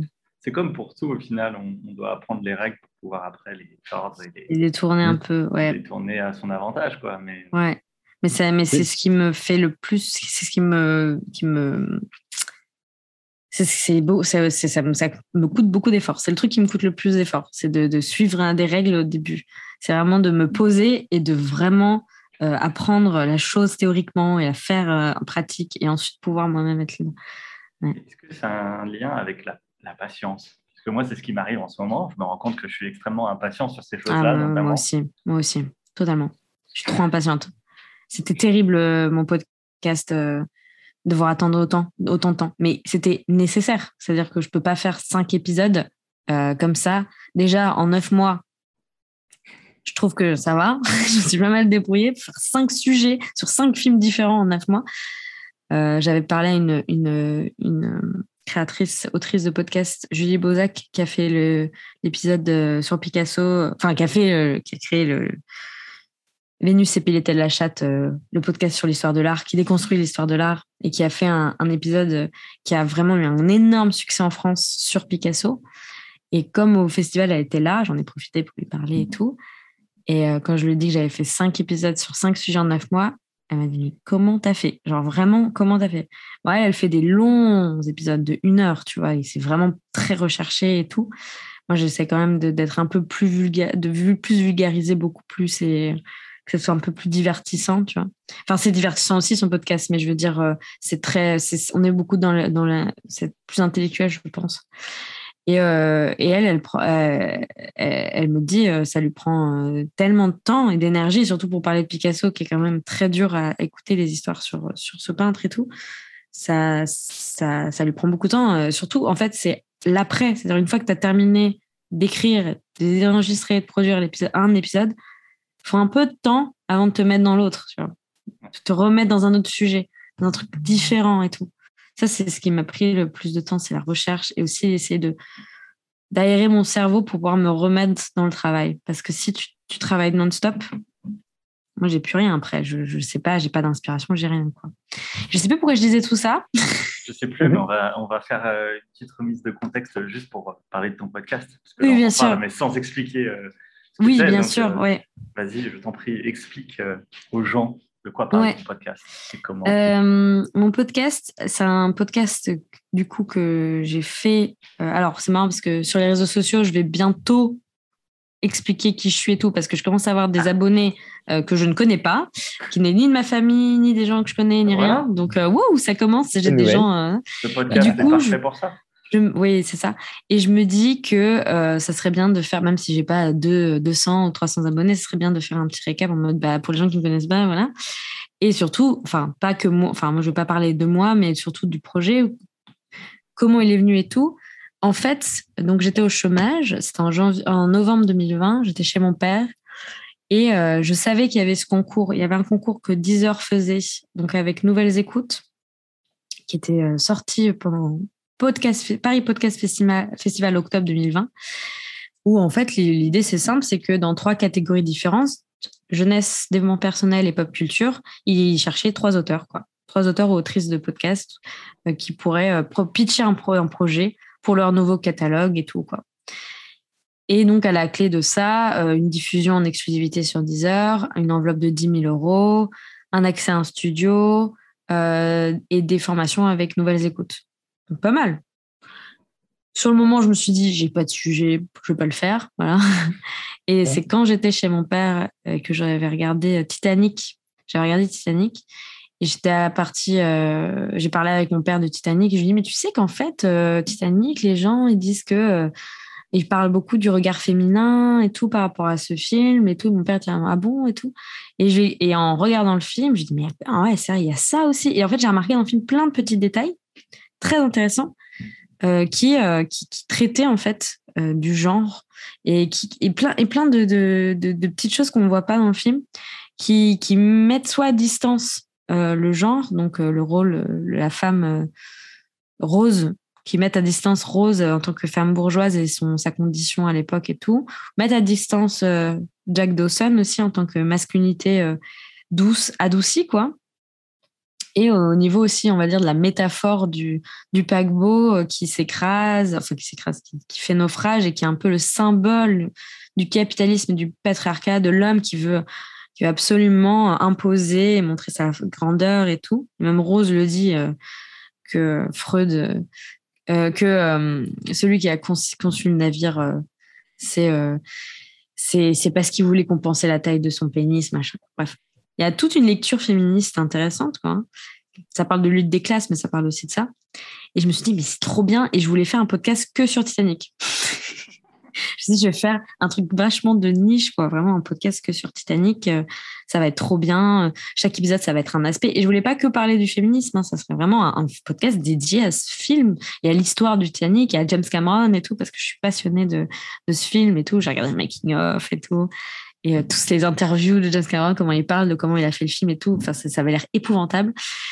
Et euh, je me suis dit, c'est génial parce que c'est un film euh, qui a quand même une grande fanbase et tout, euh, mais c'est quand même niche dans le sens où c'est vraiment très ciblé Titanic, fan de Titanic. Et en fait, en en parlant à ce moment-là à Nicolas, qui est mon copain actuellement, il m'a dit, mais non, tu devrais plutôt faire un, un, un, format qui se répète, quoi. Donc, un format qui parle de cet angle parce que ton angle il est bien, l'angle du genre en fait, du féminisme il est bien. Et en fait, tu devrais faire ça sur plusieurs films. Et je me suis rappelé de Thelma et Louise que j'avais revu, etc., etc. Et là, quelques jours après, j'ai reçu un message d'une fille du Paris Podcast Festival qui me dit, euh, qui nous dit dans le groupe, euh, n'oubliez pas, le concours il se termine dans une semaine. Euh. Et là, je me suis rappelé qu'il y avait ce concours. Je me dis ouais, mais une semaine c'est short. Faut faire un dossier, faut faire une note d'attention faut faire un pilote de trois minutes. J'étais pas en France. J'étais au chômage, donc autant dire que je passais ma journée à jouer aux jeux vidéo et à dormir et à prendre la guitare, quoi. Donc, euh, j'étais pas du tout motivée à travailler, quoi. Vraiment pas. J'avais pas envie de travailler. Du coup, j'étais là. Tant pis, je le ferai à la rentrée en janvier. C'est bon, j'ai le temps et tout encore une fois, grâce à Nicolas, qui m'a dit Mais non, mais mets-toi un gros coup de déterre et tout, ça va être trop bien. Puis de toute façon, c'est clair, tu vas pas le remporter. Euh, il va, enfin, c'est. Enfin, pas, la confiance. Non, pas, pas c'est clair, mais c'est genre, il y a peu de chances que tu le remportes, c'est sûr, parce que plein de gens vont participer et vraiment, enfin, tu penses pas gagner ce genre de concours. Euh, mais au moins, euh, tu te lances dedans et tu, le concrétises, quoi. Tu, poses des mots dessus, euh, parce que c'est ça, le dossier, c'était plein de questions. C'était quelle cible tu comptes cibler, enfin, quelle audience tu comptes cibler, quels sont les épisodes, mettez au moins trois épisodes et de quoi ça va parler. Il y a un pilote, et euh, une note d'intention et comment est-ce que tu vas procéder? Est-ce qu'il y aura de la musique, du sound design? Enfin, c'est plein de questions comme ça que tu dois te poser quand tu dois commencer un podcast comme ça en plus, un podcast, on va dire, d'apprentissage et d'analyse et tout. Et c'est vrai que c'est des choses que je ne réfléchissais pas. Donc, ça m'a vraiment mis dedans, en fait. De, ça le rend réel, en fait, ça le rend concret. Je dis, OK, tu as raison. et puis ensuite, j'ai dit non, finalement pas. Puis finalement, trois jours avant, je me suis dit, allez, je vais le faire. Je suis rentrée à Vienne, je suis rentrée à Paris le mercredi. Le jeudi, j'ai commencé à, j'ai regardé Thelma et Louise. Le vendredi, j'ai écrit l'épisode et le samedi, je l'ai enregistré, j'ai monté euh, le, pilote et j'ai écrit euh, le dimanche le, le, dossier. Voilà. Et voilà. Et puis euh, après, je, je l'ai, j'ai mis de côté et tout et j'ai cherché du taf, machin. Et en janvier, j'ai reçu un mail et j'avais complètement oublié ce, ce, ce truc. J'avais vraiment zappé. Donc, euh, quand j'ai vu le mail, j'ai fait de quoi ça de quoi Et là, je vois euh, Cinéra Meuf parce que c'est le nom du podcast. C'est comme ça que je l'ai choisi. Donc, trois jours avant, pareil, euh, Cinéra Meuf, le podcast euh, pop culture et féministe qui revisite les films classiques. Donc, le but, c'était vraiment chaque épisode, on parle d'un d'un film connu, d'un film qui a marqué l'histoire du cinéma ou marqué les mentalités ou qui a une espèce de de, de culture. Euh, il y a une, forme de, de, fan, de fan. Euh, comment on dit? Je, je parle plus français. Il y a une sorte de, de, mythologie autour, quoi, tu vois? Les films euh, vraiment qui, qui, qui ont marqué et qui, et qui, du coup, peuvent rendre le, le discours féministe plus compréhensible, accessible. C'est un peu le, le, sujet, c'est aussi de dire, ben, on va parler d'un aspect de, du féminisme euh, à travers un film, donc ça va être plus simple de le, comprendre. Donc Thelma et Louise, c'est beaucoup la, violence des femmes, qui est un sujet en soi en fait. C'est très rare d'avoir de, une représentation de femmes violentes en fait dans, l'art. Et en fait, euh, la preuve en est, Thelma Louise a vraiment euh, divisé l'opinion publique à sa sortie parce que en fait, c'était vraiment très inédit de voir des femmes prendre les armes quoi. Donc voilà. Donc c'était des sujets passionnants. Euh, et donc c'est ça le podcast. Et du coup, bah quand le quand on m'a dit que je pouvais euh, faire ce podcast et euh, et le produire et tout, j'étais trop contente. Et bah voilà, ça s'est fait comme ça. on a signé un contrat, je me suis mise en auto-entreprise et j'ai fait un peu ce que ce qui était prévu de par 10 heures. Donc j'étais avec j'étais chez Nouvelles Écoutes. Il n'y a pas eu de studio finalement. j'ai empoché les 10 000 euros là récemment. ça a mis du temps. Euh, je me suis, j'ai acheté du matériel. Euh, voilà, j'ai chez moi pour enregistrer chez moi. Donc euh, ça s'est fait comme ça. Et donc à chaque fois. Et puis au début, j'avais, c'était très ambitieux, mais je voulais, je voulais parler du film avec moi-même, tu vois. Comme comme une chaîne YouTube parle d'analyse de, film et, et parle d'un film en particulier ou un sujet en particulier. Euh, mais finalement, je me suis dit que ça serait vachement mieux d'avoir des invités finalement. Donc ça, c'était après ça. Donc il y a des invités euh, qui sont dans la recherche, donc, euh, dans la recherche études de cinéma quoi. études de cinéma, image. Sur internet. Ouais, alors sur thèse.fr, qui est un site qui recense les thèses en France, j'ai tapé les mots clés qu'il fallait pour chaque film et à chaque fois je trouvais bah pour Damaris, c'était très rapide parce que j'ai trouvé directement une thèse qui parlait des road movies féminins. Donc, euh, parfait. Et la, la Héloïse euh, était, euh, trop, trop, trop sympa et tellement intéressante. Et du coup, c'était premier, ma première interview avec elle. Je l'ai contactée directement, elle a répondu. Ce qui est bien en recherche, c'est que ils disent souvent oui, tu vois, les personnes qui font la recherche, parce qu'en fait, leur domaine et leur, leur, leur travail, c'est vraiment dans le milieu de la recherche. Ça reste vraiment, euh, ils sont publiés. Euh, c'est quand même, ça reste, ça reste fermé finalement. C'est pas grand public. C'est pas, euh, c'est pas, c'est pas des bouquins qu'on trouve à la librairie simplement. C'est, c'est des publications spécifiques et tout.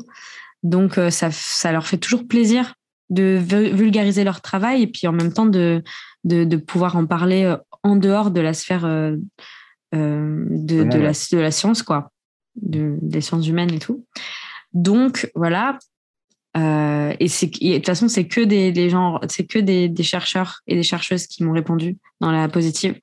J'ai essayé d'avoir Iris Bray pour Titanic, euh, enfin son agent, qui m'a dit elle a pas le temps, alors que j'avais pas du tout dit de date ni rien, juste est-ce que éventuellement un jour euh, elle serait dispo et tout? Non non elle a pas le temps. Bon bah tant pis.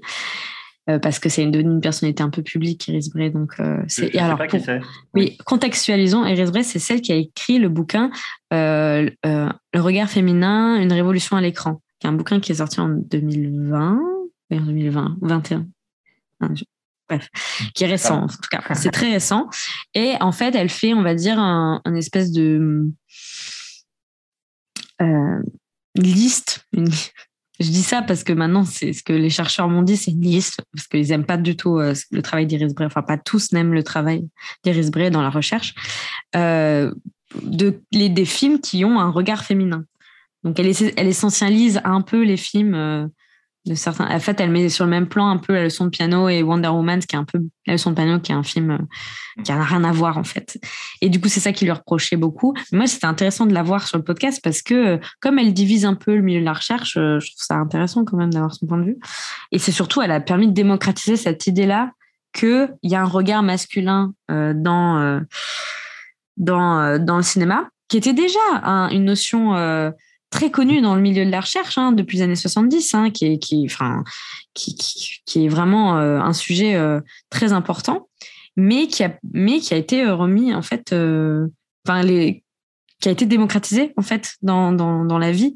C'est-à-dire que c'était connu dans la recherche, mais je veux dire le regard, le male gaze, le regard masculin, pas, on n'en parlait pas trop en fait dans la vie de tous les jours.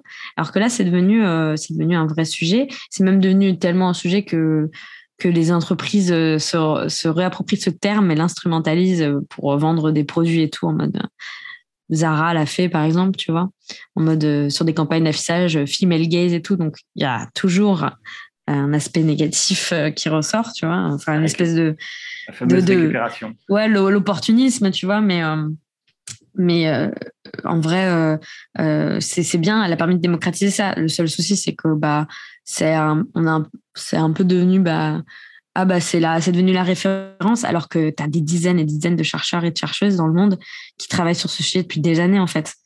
Et c'est ça qui m'intéressait aussi d'avoir des chercheurs et des chercheuses. C'était que c'était plus c'est leur métier quoi. Ils recherchent ils font ils parlent de ça tout le temps. Donc euh, ils s'y connaissent vraiment bien et, et, ils ont publié et voilà donc euh, c'était ça, c'est venu après d'avoir euh, un invité et surtout dans le domaine de la recherche. Et donc je les cherche sur test.fr où bah, je m'inscris à des newsletters ou des choses comme ça en rapport à ça, à la recherche. Et je regarde un peu les publications. Parfois, je tombe par hasard sur euh, des livres. En faisant des recherches en fait sur le sujet, je vois, je trouve un livre exactement trop bien. Pour Virgin Suicide, c'était ça je vois en fait l'autrice, bah, je me dis qu'elle est accessible, elle a son adresse mail sur le site de l'université. Donc je la contacte et direct, pareil, j'ai une réponse. Donc, euh, alors qu'elle elle pèse, elle pèse. Hein, enfin, je veux dire, elle est maîtresse de conférence. Euh, elle a publié, euh, voilà. Moi, je pensais pas avoir, je pensais jamais avoir des retours positifs et j'ai toujours eu des retours positifs pour les personnes qui sont en recherche, dans la recherche. Donc là, à l'heure où on enregistre, il y a eu le podcast sur Thelma Louise qui est sorti. C'est ça. Il y a celui de Virgin Suicide. C'est ça. là, le prochain, c'est Titanic. Titanic, ouais. Le quatrième, c'est Dirty Dancing. Et le cinquième, c'est Les Demoiselles de Rochefort. Ah oui, c'est ça. Mm. Je voulais ah, avoir un film français. J'ai vu, euh, j'ai vu Titanic, Dirty Dancing et Les Demoiselles de Rochefort, mais j'ai pas vu les deux premiers encore. Ben voilà. Plus à regarder. et Dirty Dancing, ça m'intéresse parce que. Euh, alors, déjà, euh, moi, quand j'ai vu ce film, je l'ai vu, j'étais assez âgé déjà. Et je sais que c'est un film culte, mais je, joue, je trouve que les acteurs jouent horriblement mal dedans. C'est vrai? Et euh, Attends, tu l'as vu en VO Je l'ai vu en VO, oui, oui. Ouais, ok, heureusement, parce que la VF, elle, est, un peu bizarre. mais, en VO, je trouve que. Alors, je reconnais la qualité du film, je comprends dans le contexte, machin, que ce soit un film culte, euh, et puis les danses et tout ça, il n'y a pas de souci. Mais je trouve que les acteurs jouent pas bien. Et du coup, je trouve bah, ça marrant. Bah, bah, tu sais qu'en fait, euh, Dirty Dancing, c'était pas supposé être un succès en fait. C'était vraiment un film d'auteur, mais vraiment d'auteur, et euh, vraiment avec un budget, mais euh, tout petit. Mm. Et les acteurs très peu connus. Patrick Swayze n'était pas connu à l'époque encore beaucoup, et euh, bah, Jennifer Grey pas du tout. Et donc, en fait, c'est et même le réalisateur n'a jamais réalisé de long métrage. C'est un réalisateur qui fait des films sur la danse, les documentaires de danse. Ah c'est pour ça aussi qu'il a été qu'il a été choisi pour le film c'est parce que euh, il, euh, il savait bien euh, il savait bien filmer les chorégraphies, les danses et tout. Ce qui fait que la danse et la musique a une place centrale dans le film. C'est vraiment pour ça. mais c'est ce qui explique peut-être pourquoi le jeu d'acteur est pas là. C'est parce que finalement c'est pas un film qui était qui était censé avoir énormément d'entrées et tout. Hein. Vraiment pas. Et c'est vraiment c'est le bouche à oreille qui a fait que ça a bien marché et tout. Ce film ne devait pas sortir, n'était pas censé avoir un, succès aussi grand. Voilà. Il a été écrit par une femme d'ailleurs. Je préfère le préciser aussi. Excellent. Un scénario original. C'est bien, ça motive les gens. J'espère que ça motive les gens à aller écouter ce que tu ce fais. Qui est, Ce qui est intéressant avec Dirty Dancing, c'est que euh, il a un peu cette étiquette de film, euh, de film, de chick flick quoi. Donc euh, chick flick, c'est vraiment tout ce qui est film pour femmes quoi. Et c'est un, un, terme négatif hein. pour dire voilà c'est film de gonzesse et tout. Et en fait, quand tu, tu réfléchis, tu fais oui, c'est un film de gonzesse, mais dans le sens littéral, c'est-à-dire que ça parle vraiment des femmes. Et, euh, et c'est un des rares films qui, qui parle de l'avortement d'une manière aussi euh, respectueuse et vraie et, sans jugement. Et pour un film américain, à l'époque en plus, c'était. Ça n'est jamais fait. C'est un des seuls films qui fait ça. Mmh.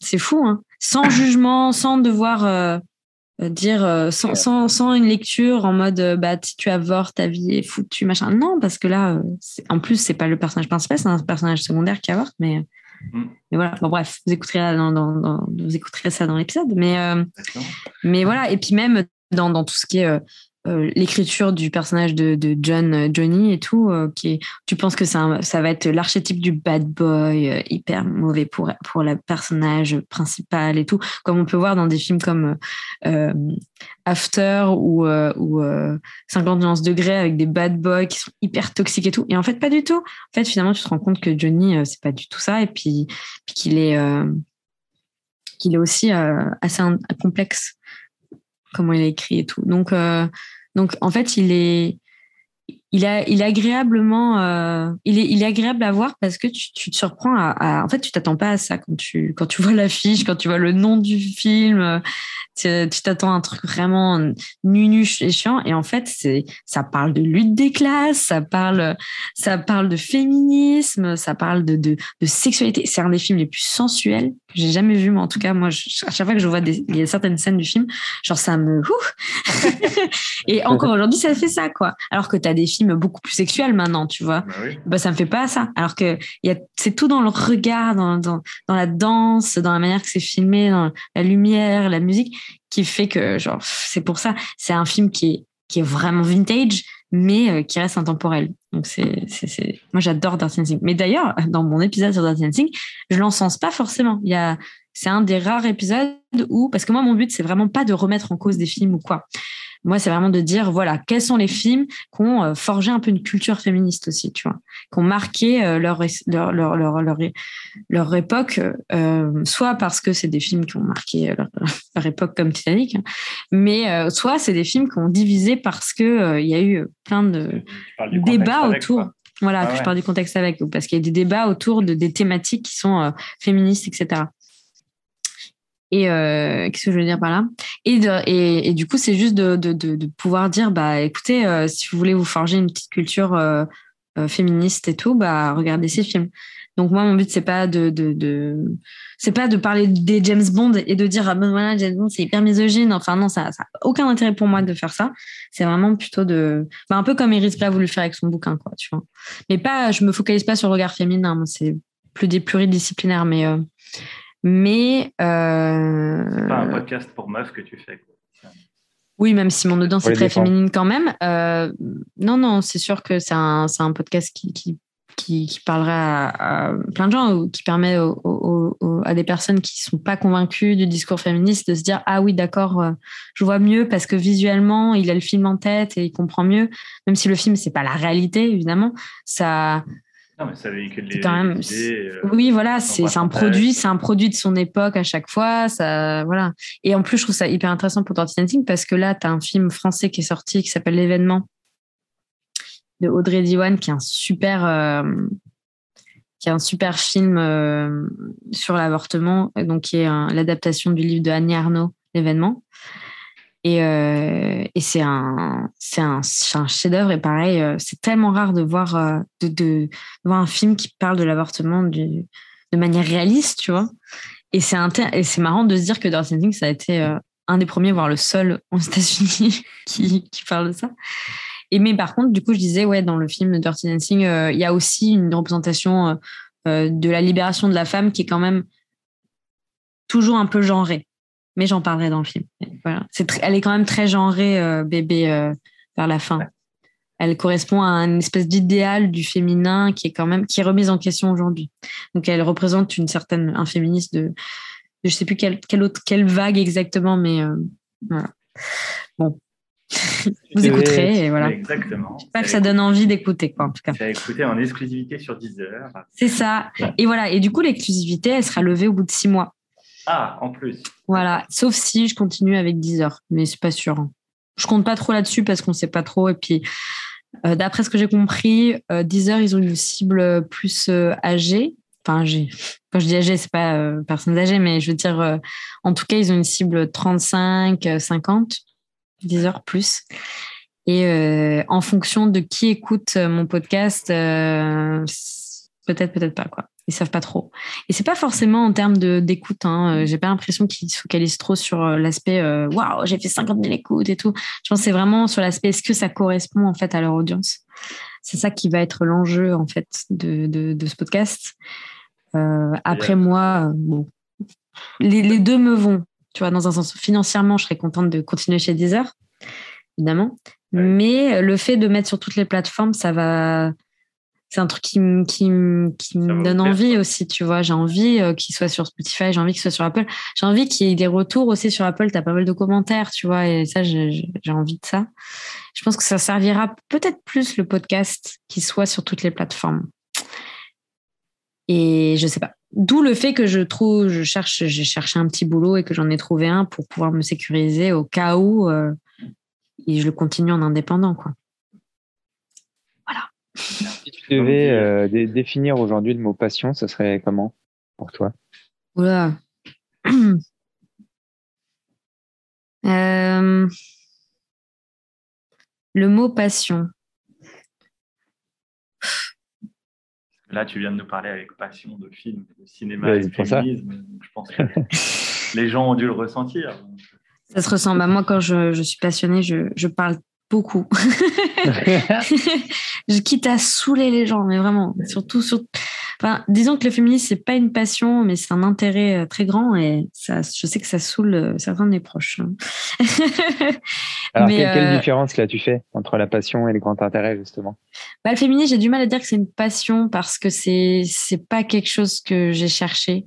C'est quelque chose. Enfin, c'est hum, c'est non mais c'est politique aussi tu vois donc donc c'est pas la même chose. Et je trouve que euh, ça serait bizarre de dire que c'est une passion quand quand je me bats euh, pour, et je parle quotidiennement euh, de des violences faites aux femmes et tout tu vois qui sont des sujets euh, quand même je dirais pas c'est des sujets passion c'est des sujets qui me touchent on va dire. Donc la passion c'est pas quelque chose qui ça, ça me touche mais disons que les, la passion c'est juste euh, je mets un peu ça au même plan qu'une obsession. Tu vois, j'obsède. C'est, euh, j'obsède, j'ai des sujets et j'obsède dessus. Et euh, ah, mais je sais pas finalement, parce que finalement, euh, j'obsède sur le féminisme. non, mais le, féminisme, c'est un combat. Alors que un les combat, ce ne sont pas des, combats, logiquement. Pas des combats, j'attends pas, je ne cherche pas à, forcément convaincre les gens par mes passions. Je le fais juste parce que ça vient de moi. Euh, mais le féminisme, bien sûr, il y a toujours une idée de convaincre. Hein, ouais. Je vais pas te mentir. Hein. Enfin, je veux dire, et c'est pas, pas pour manipuler ou quoi, mais c'est juste convaincre que vraiment euh, ce que ce que ce qu'on s'acharne à dire et à, et à, et à les messages qu'on essaie de véhiculer, c'est vraiment, enfin, c'est important à écouter, à écouter quoi. T'es pas obligé d'être d'accord, mais au moins écouter. C'est quand même dingue qu'on a du mal à, à à faire euh, transparaître, à, mettre, à diffuser des discours féministes à la télévision ou à le discréditer euh, automatiquement, à couper la parole aux femmes à chaque fois, euh, alors qu'on demande juste une chose, c'est écouter quoi. C'est pour ça que quand on parle de libération de la parole, c'est c'est dur à entendre ça parce que en fait, c'est pas une libération de la parole. Les femmes ont toujours parlé de ça. C'est juste qu'on l'a, c'est la libération de l'écoute surtout, tu vois. Là, on a, on entend, on commence à écouter. Ça, c'est important. Donc, donc oui, je cherche pas à convaincre quand je suis passionnée. En fait, voilà, si je devais définir la, passion, c'est c'est juste ce qui me ce qui me ce qui me ce qui me fait lever le matin. Toujours. Et je, je, je, mets ça avec l'amour, parce que pour moi, la passion, c'est l'amour aussi. Donc, c'est l'amour des choses et des gens. Je suis très passionnée des, des gens quand j'adore les gens et tout. Je, je trouve, enfin, même mon mec, ma famille et tout, mes amis. Même si mes amis, je les ai grave mis de côté cette année avec mon projet. et du coup, je suis hyper triste et tout. Mais, euh, mais ouais, ouais c'est ce qui me pousse à me lever le matin. C'est-à-dire que quand je suis passionnée, mais j'ai des fourmis dans, dans le ventre et tout, et, euh, et je me lève et je suis trop contente, quoi. C'est ça. Ça te nourrit comment alors? Qu'est-ce que tu ressens? Ah ouais, mais ça, me fait comme, ça me fait des papillons dans le ventre comme quand je suis amoureuse. C'est trop, c'est très bizarre. Mais ouais, c'est comme, comme si je tombais amoureuse. C'est vraiment, euh, je peux faire ça toute la journée, quoi. C'est vraiment. Euh, du coup, tu adores tomber amoureuse finalement dans ta vie. Toujours, toujours. C'était, c'est le moteur de ma vie, l'amour. Toujours. Ah oui, oui. C'est, en fait, ça vient, c'est, c'est le même lien que ce que je disais avec l'intuition. C'est-à-dire que je, je fais confiance à mes sentiments. Et donc, c'est sur ça que je peux me baser, c'est ma boussole. Et donc, du coup, l'amour, c'est vraiment ma grosse boussole, quoi. C'est, euh, énorme. Et du coup, euh, dans ma vie professionnelle ou dans, ma, ou dans mes hobbies et tout, faut qu'il y ait cet amour-là. Cet amour, euh, ce plaisir que j'en retire. Il faut que je, toujours que je retire du plaisir dans quelque chose. Le plaisir de, d'apprendre des nouvelles choses, le plaisir d'enregistrer. C'est un peu narcissique, même si j'aime pas entendre ma voix c'est le plaisir quand même de s'enregistrer. C'est quand même marrant, j'aime bien. c'est ludique en fait. Tu parles dans un micro et ensuite tu t'écoutes. Et c'est, et c'est en même temps chiant et gênant et en même temps tu es là. Mmh, c'est, ton côté narcissique, c'est humain, hein. c'est complètement humain. Ce côté un peu égo, euh, son ego qui est un peu, euh, qui est un peu stimulé. C'est l'amour de soi finalement. Ça, c'est, c'est une vraie boussole, c'est l'amour de soi. Être passionné de soi aussi, c'est super important. C'est un gros travail. Euh, tu fais pas ça tous les jours. Il y a des moments où tu es passionné de toi. Tu te dis, putain, mais trop intelligent là. Tu as pensé à des trucs trop cool. Ta vie, elle est géniale. Hein. Et d'autres moments où tu te détestes, mais c'est comme l'amour. C'est comme ça. C'est. Et les passions, c'est ça. Hein. C'est l'amour. beaucoup réagir, Emmanuel, quand tu as dit être euh, s'aimer. Euh, oui, c'est s'aimer soi-même, c'est hyper parlant, ouais, c'est clair. C'est hyper parlant, mais c'est pas donné à tout le monde. Et je pense pas que c'est la clé aussi pour réussir de s'aimer soi-même. Ça peut être une des clés, mais euh... oh non, non, c'est pas ça que je veux dire. Pour trouver quelqu'un dans sa vie ou quoi, on dit toujours qu'il faut d'abord s'aimer soi-même. Je sais pas, en vrai, est-ce qu'on s'aime toujours Enfin, c'est par vague. Hein. Je pense qu'il y a des moments où on est down et des moments où on est trop bien et on a un ego et on, rayonne, on a une aura et des moments où il n'y a rien, quoi. Ouais. Mais moi, ça passe. Ouais. Pardon. Quand, quand, tu dis euh, finalement la passion, c'est avant tout être passionné de soi. oui. C'est être passionné de soi. la fille est totalement égocentrée. mais non, mais moi je le comprends dans le sens où il, faut, savoir, il faut savoir s'écouter. C'est ça. Et donc, du coup, savoir comprendre ce que c'est ses passions. On, a souvent discuté dans cette émission de, des gens qui disent qu'ils n'ont pas de passion. Parce que je pense qu'on a tous rencontré des gens qui nous ont dit ça à un moment. Moi, j'ai toujours dit ça. Bah, et je pense que finalement, je t'ai jamais cru et que je ne croirais plus jamais les gens quand ils me disent ça. Non, ouais. C'est très récemment que je parle de mes passions. Avant, jamais. Mais le cinéma, euh, David, euh, bah, j'en parlais peu avant. je gardais ça en moi et tout. Mais j'en parlais à quelques personnes. Tu vois. Maintenant, marrant, parce que j'allais dire, euh, bah, nous, on s'est connus comme ça. Quoi. En plus, on était en fac. oui, mais pourquoi je suis partie du de fac de cinéma? Ton avis? Pourquoi j'ai pas fait d'école de cinéma? Parce que euh, jamais je me suis sentie légitime de parler de cinéma. Parce que déjà à la fac, euh, bah déjà moi j'ai pas une culture de cinéphile, clairement, je vais le dire tout de suite. Moi non plus. c'est un peu ironique, mais oui, toi aussi. c'est-à-dire que j'ai les grands classiques, enfin, j'en connais très peu. Et parfois, je parle avec des, vrais cinéphiles, ils me disent Ah, as vu, du coup, toi, tu parles de cinéma, t'as vu ça, t'as vu ça? Hum, hum. Par contre, j'ai vu beaucoup, euh, je suis passionnée des films qui ont, qui, qui, que, que j'ai, avec lesquels j'ai grandi. C'est-à-dire que je, suis le genre de personne à revoir, revoir, revoir des films que je connais euh, bien déjà. Mais c'est vrai que j'ai du mal à me remettre dans, me forcer à regarder des films parce qu'il faut que je cultive ma culture du cinéma. Et c'est chose que j'ai envie de faire. J'ai pour projet d'avoir une grande bibliothèque de films euh, en DVD. Donc euh, là, pour l'instant, j'en ai quatre. c'est un début. Hein. C'est un début, mais euh, à chaque fois que je vais dans une brocante ou des choses comme ça, dans des Emmaüs et tout, je regarde les DVD et, j'en achète. Donc, donc ça, c'est mon projet. Parce que l'avoir en physique, ça me, ça me motive à, à, regarder le film quand même. Et du coup, bah, c'est ce que j'essaye de faire. Mais en fait j'ai toujours associé le fait que la culture générale c'est tellement important pour pouvoir être légitime de parler d'un sujet que à la fac de cinéma j'ai vite arrêté parce que parce que c'était contraignant. c'était contraignant de, voir que j'étais larguée en cours, quoi. Je comprenais pas grand chose. Et pour moi, en fait, j'aimais juste regarder des films et, c'était tout, quoi. C'est là, euh, dans la passion, il y a les gens passionnés qui, qui en deviennent des bibles de leur passion et il y a d'autres des gens qui, qui, sont passionnés de regarder le truc et voilà. Quoi. En fait, tu es mm, mm. passionné de quelque chose dans un domaine. On va dire. Il y en a, ils sont passionnés de regarder des films, il y en a, ils sont passionnés de regarder, les analyser, connaître les à côté, machin. Ouais, moi, je suis plus ça, tu vois. J'adore euh, tout savoir, j'adore les making-of. D'où le fait de vouloir avoir des DVD, tu vois. Parce que dans les DVD, tu as plein de bonus. C'est ça qu'on ne dit pas assez. Tu vas sur une plateforme de streaming, tu pas ça. Ils devraient ah mettre ça, je trouve. Ils devraient les mettre, tu vois. Euh, et là, vraiment, enfin enfin, du coup, moi, j'ai acheté euh, Virgin Suicides et Dirty Dancing. Euh, Titanic, euh, il était le making-of sur Disney+, donc j'ai regardé. et j'adore ça. J'adore, j'adore regarder les making-of, c'est génial. Franchement, il y a un making-of que j'adore sur YouTube, c'est les choristes.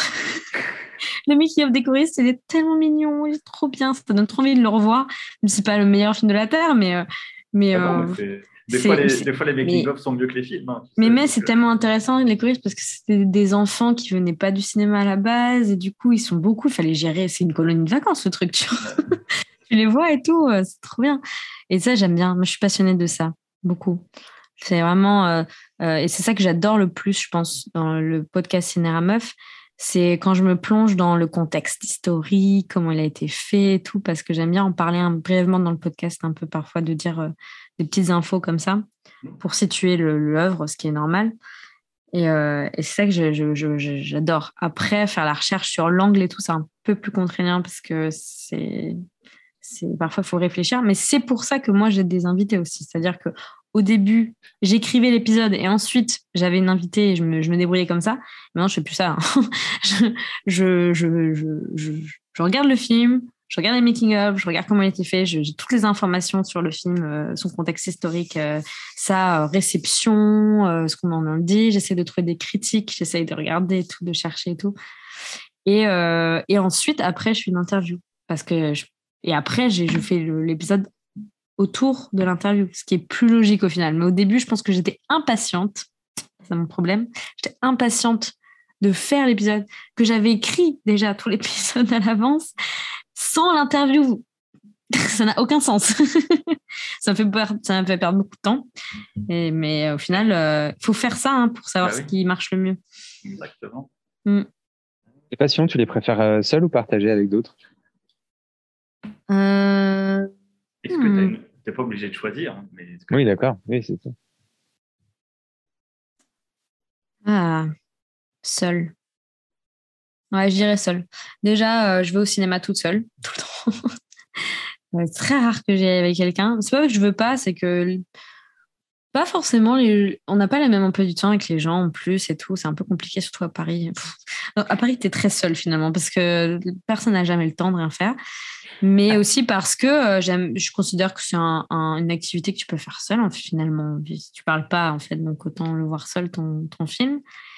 Et c'est toujours les moments que j'adore, c'est de, de, de, pas, euh, de pas être euh, influencé par quelqu'un d'autre quand je vis une passion. Donc, euh, quand je veux voir un film ou j'aime bien voir des, des, expos toute seule ou regarder un film ou une série toute seule parce que, parce que j'ai besoin de, de, de moi-même avoir du recul dessus. Tandis que parfois, tu vas au cinéma, il y a des gens direct après, ils te parlent de leur avis et tu es là, ah, laisse-moi d'abord. Euh, c'est l'importance du générique pour moi. C'est pour ça que ah dans bah une salle de ciné, je reste toujours jusqu'à la fin du générique parce que ça permet justement de. Ah ouais. Mais à Paris, les gens font pas trop ça, ils sont trop pressés. Hein. ah, mais pas qu'à Paris, c'est dans toutes les salles de ciné, je pense, du monde, les gens restent pas. Euh, avec Marvel, ils sont obligés de rester maintenant, mais. Euh, ouais. c'est sûr. Mais moi, je sais que le générique me sert à ça, parce que en plus, tu as toujours une musique qui t'accompagne en général. Pour, ouais, ouais, moi j'aime bien voir euh, euh, combien de personnes travaillent dessus. Je me dis parfois, les génériques, ils sont hyper longs et je me dis, waouh, c'est fou. C'est fou combien de gens il faut pour faire un film. Ah. Et, tu vois, à côté, par exemple, le générique du film de Camelot, il est super court. Alors que pourtant, c'est Camelot, on sait qu'il y a un côté artisanal et il travaille avec sa famille, quoi, euh, Alexandre Astier, mais, euh, mais je sais pas, ça m'a surpris quand même de me dire euh, c'est super court, quoi. ouais, je me rappelle plus trop. Si je pense que j'ai regardé le générique. Ouais. je, sais, je sais pourquoi j'ai regardé le générique, mais toi, je pense que c'est pourquoi je l'ai fait. Pour regarder, vous mettez mon prénom, c'est ça Ouais. Mais euh, ouais, ouais, non, mais parce que je pense, parce que, euh, ouais, et aussi parce que euh, tu te souviens, Adrien, le cascadeur comédien de Lyon, et il était sur le film, donc je voulais voir son nom. il va écouter ce podcast, il va dire, oh, elle obsède sur moi, sa fille. Pas du tout. Pas du tout. J'aime, j'aime bien connaître des gens qui ont travaillé dans un film parfois et je me dis, oh, ouais, c'est un nom que je connais. Tu connais, tu connais la personne. Voilà. Donc bon, euh, donc voilà. Mais euh, oui, toute seule, toute seule la plupart du temps. Et sinon, euh, par contre, une fois que je suis avec des gens autant passionnés que moi, j'adore, j'adore. Là, récemment, pour le podcast, bah, je suis allée encore une fois au Paris Podcast Festival en octobre 2021. Moins contraignant qu'en 2020 parce que du coup, moins de... beaucoup plus laxiste sur les mesures sanitaires et tout. Donc, on a vraiment pu faire la fête à la fin, ce genre de choses. Et vraiment, j'étais avec des personnes qui, euh, les bénévoles comme moi, qui, qui écoutaient, euh, qui étaient aussi passionnés de podcast. Pas tous, mais, euh, mais la plupart, ouais. Et c'était juste trop bien, tu vois, de partager sa passion comme ça avec des gens. Parce que c'est mine de rien, c'est un peu solitaire, là, ce que je fais. Et juste de voir que finalement, déjà, quand je parlais du, de mon sujet, les gens, ils trouvaient ça intéressant et tout. Parce qu'il sortait pas, il n'était pas sorti à ce moment-là. Donc, je ne savais pas trop euh, s'il allait plaire et tout. Et de voir qu'en en parlant, les gens, ça les intéressait, ça, ça faisait du bien. Et puis aussi, bah, juste de voir que d'autres gens, ils avaient d'autres projets et qui t'en mm. parlent aussi. Donc, ça, ça j'aime bien. Ouais. Donc, en fait, j'aime bien les deux, mais c'est vrai que pour vivre, pour sentir la passion, j'aime bien être toute seule au début, quoi. Au début. Je t'ai coupé, non? Non, non, non. Mais je, je, disais, du coup, de se retrouver avec des gens ah, comme tu disais euh, au festival, avec des gens passionnés comme ça. Ce qui, ce qui est sympa aussi, c'est d'être avec des gens qui sont au même niveau que toi, on va dire, d'une certaine façon, dans le sens où il y en a certains qui devaient aussi être en création de podcast et des choses comme ouais, ça. Ouais, c'est rassurant. Ouais, mm. ouais c'est rassurant de voir qu'il y en a qui ont les mêmes euh, peurs, angoisses, doutes que toi et les mêmes, euh, les mêmes envies. Ouais, bah oui. Voilà. Surtout qu'en plus, pour certains, tu vois, diffuser, être diffusé chez Deezer, c'est déjà waouh, tu vois. Et, euh, et je, disais, mais en fait, je suis toute seule hein, sur Deezer. Faut pas croire que parce que je suis diffusée, diffusée sur Deezer, ça y est, euh, ça y est, je suis devenue une pro et tout. Pas du tout. Au contraire, c'est très fait main ce que j'ai fait encore. Et euh, ça a l'air pro comme ça, mais en vrai, j'ai pas de formation en son. j'ai un peu fait tout à, à l'instinct. Euh, je fais beaucoup à l'instinct. Et, euh, et, et, du coup, ça a étonné, genre, ah ouais, c'est vrai, ok, d'accord. Et tu vois, au final, j'étais bénévole. J'aurais pu être euh, pro sur le festival, avoir l'accréditation et tout. Mais en vrai, non. Hein. C'est très corporate, la journée pro. c'est intéressant quand même. je connaissais deux, trois personnes qui étaient là la journée pro, notamment 10 heures. Mais ça a duré deux secondes, tu vois, l'interaction. Donc, je suis pas, pas un pied dans le pro et, et j'en parle pas de manière aussi sérieuse et commerciale aussi. Hein. J'en parle pas de manière euh, qu'est-ce qui est rentable, qu'est-ce qui marche et tout. Euh, je suis pas, j'en suis pas là moi. J'en suis vraiment au côté créa, passion. Et c'est pour ça j'ai choisi mon hébergeur euh, basé sur ce critère-là parce qu'il y avait plusieurs hébergeurs au festival. Je me dis c'est l'occasion de discuter pour savoir chez qui je vais m'héberger et diffuser le podcast. Et pour avoir parlé avec plusieurs, finalement, j'ai choisi euh, ça, fait ça fait de la pub si je dis la marque. Non. Podcastix, qui sont à la base des passionnés de podcasts. Ils sont français en plus. Donc, c'est un groupe d'amis qui faisaient des podcasts il y a longtemps, tu vois, enfin, les tout premiers, et qui, euh, et qui se sont dit, mais il nous faut un outil euh, sur mesure parce que nous, on a des besoins et, et comment est-ce qu'on va répondre à ces besoins-là? Donc, j'ai bien aimé ça, cette démarche. Et ils avaient l'air beaucoup plus passionnés, beaucoup moins corporate, en fait, beaucoup moins Startup Nation. Voilà, ça faisait beaucoup moins Startup Nation. Euh, on sort d'école de commerce, on a, on a flairé le bise et on le fait, tu vois. Moi, je voulais vraiment être avec des gens euh, comme la famille, quoi. Après, euh, Les hébergeurs, tu passes pas ta vie avec eux, mais ça fait, je sais pas, c'est un détail, mais pour moi, c'est important. Moi, c'est ça que je recherche.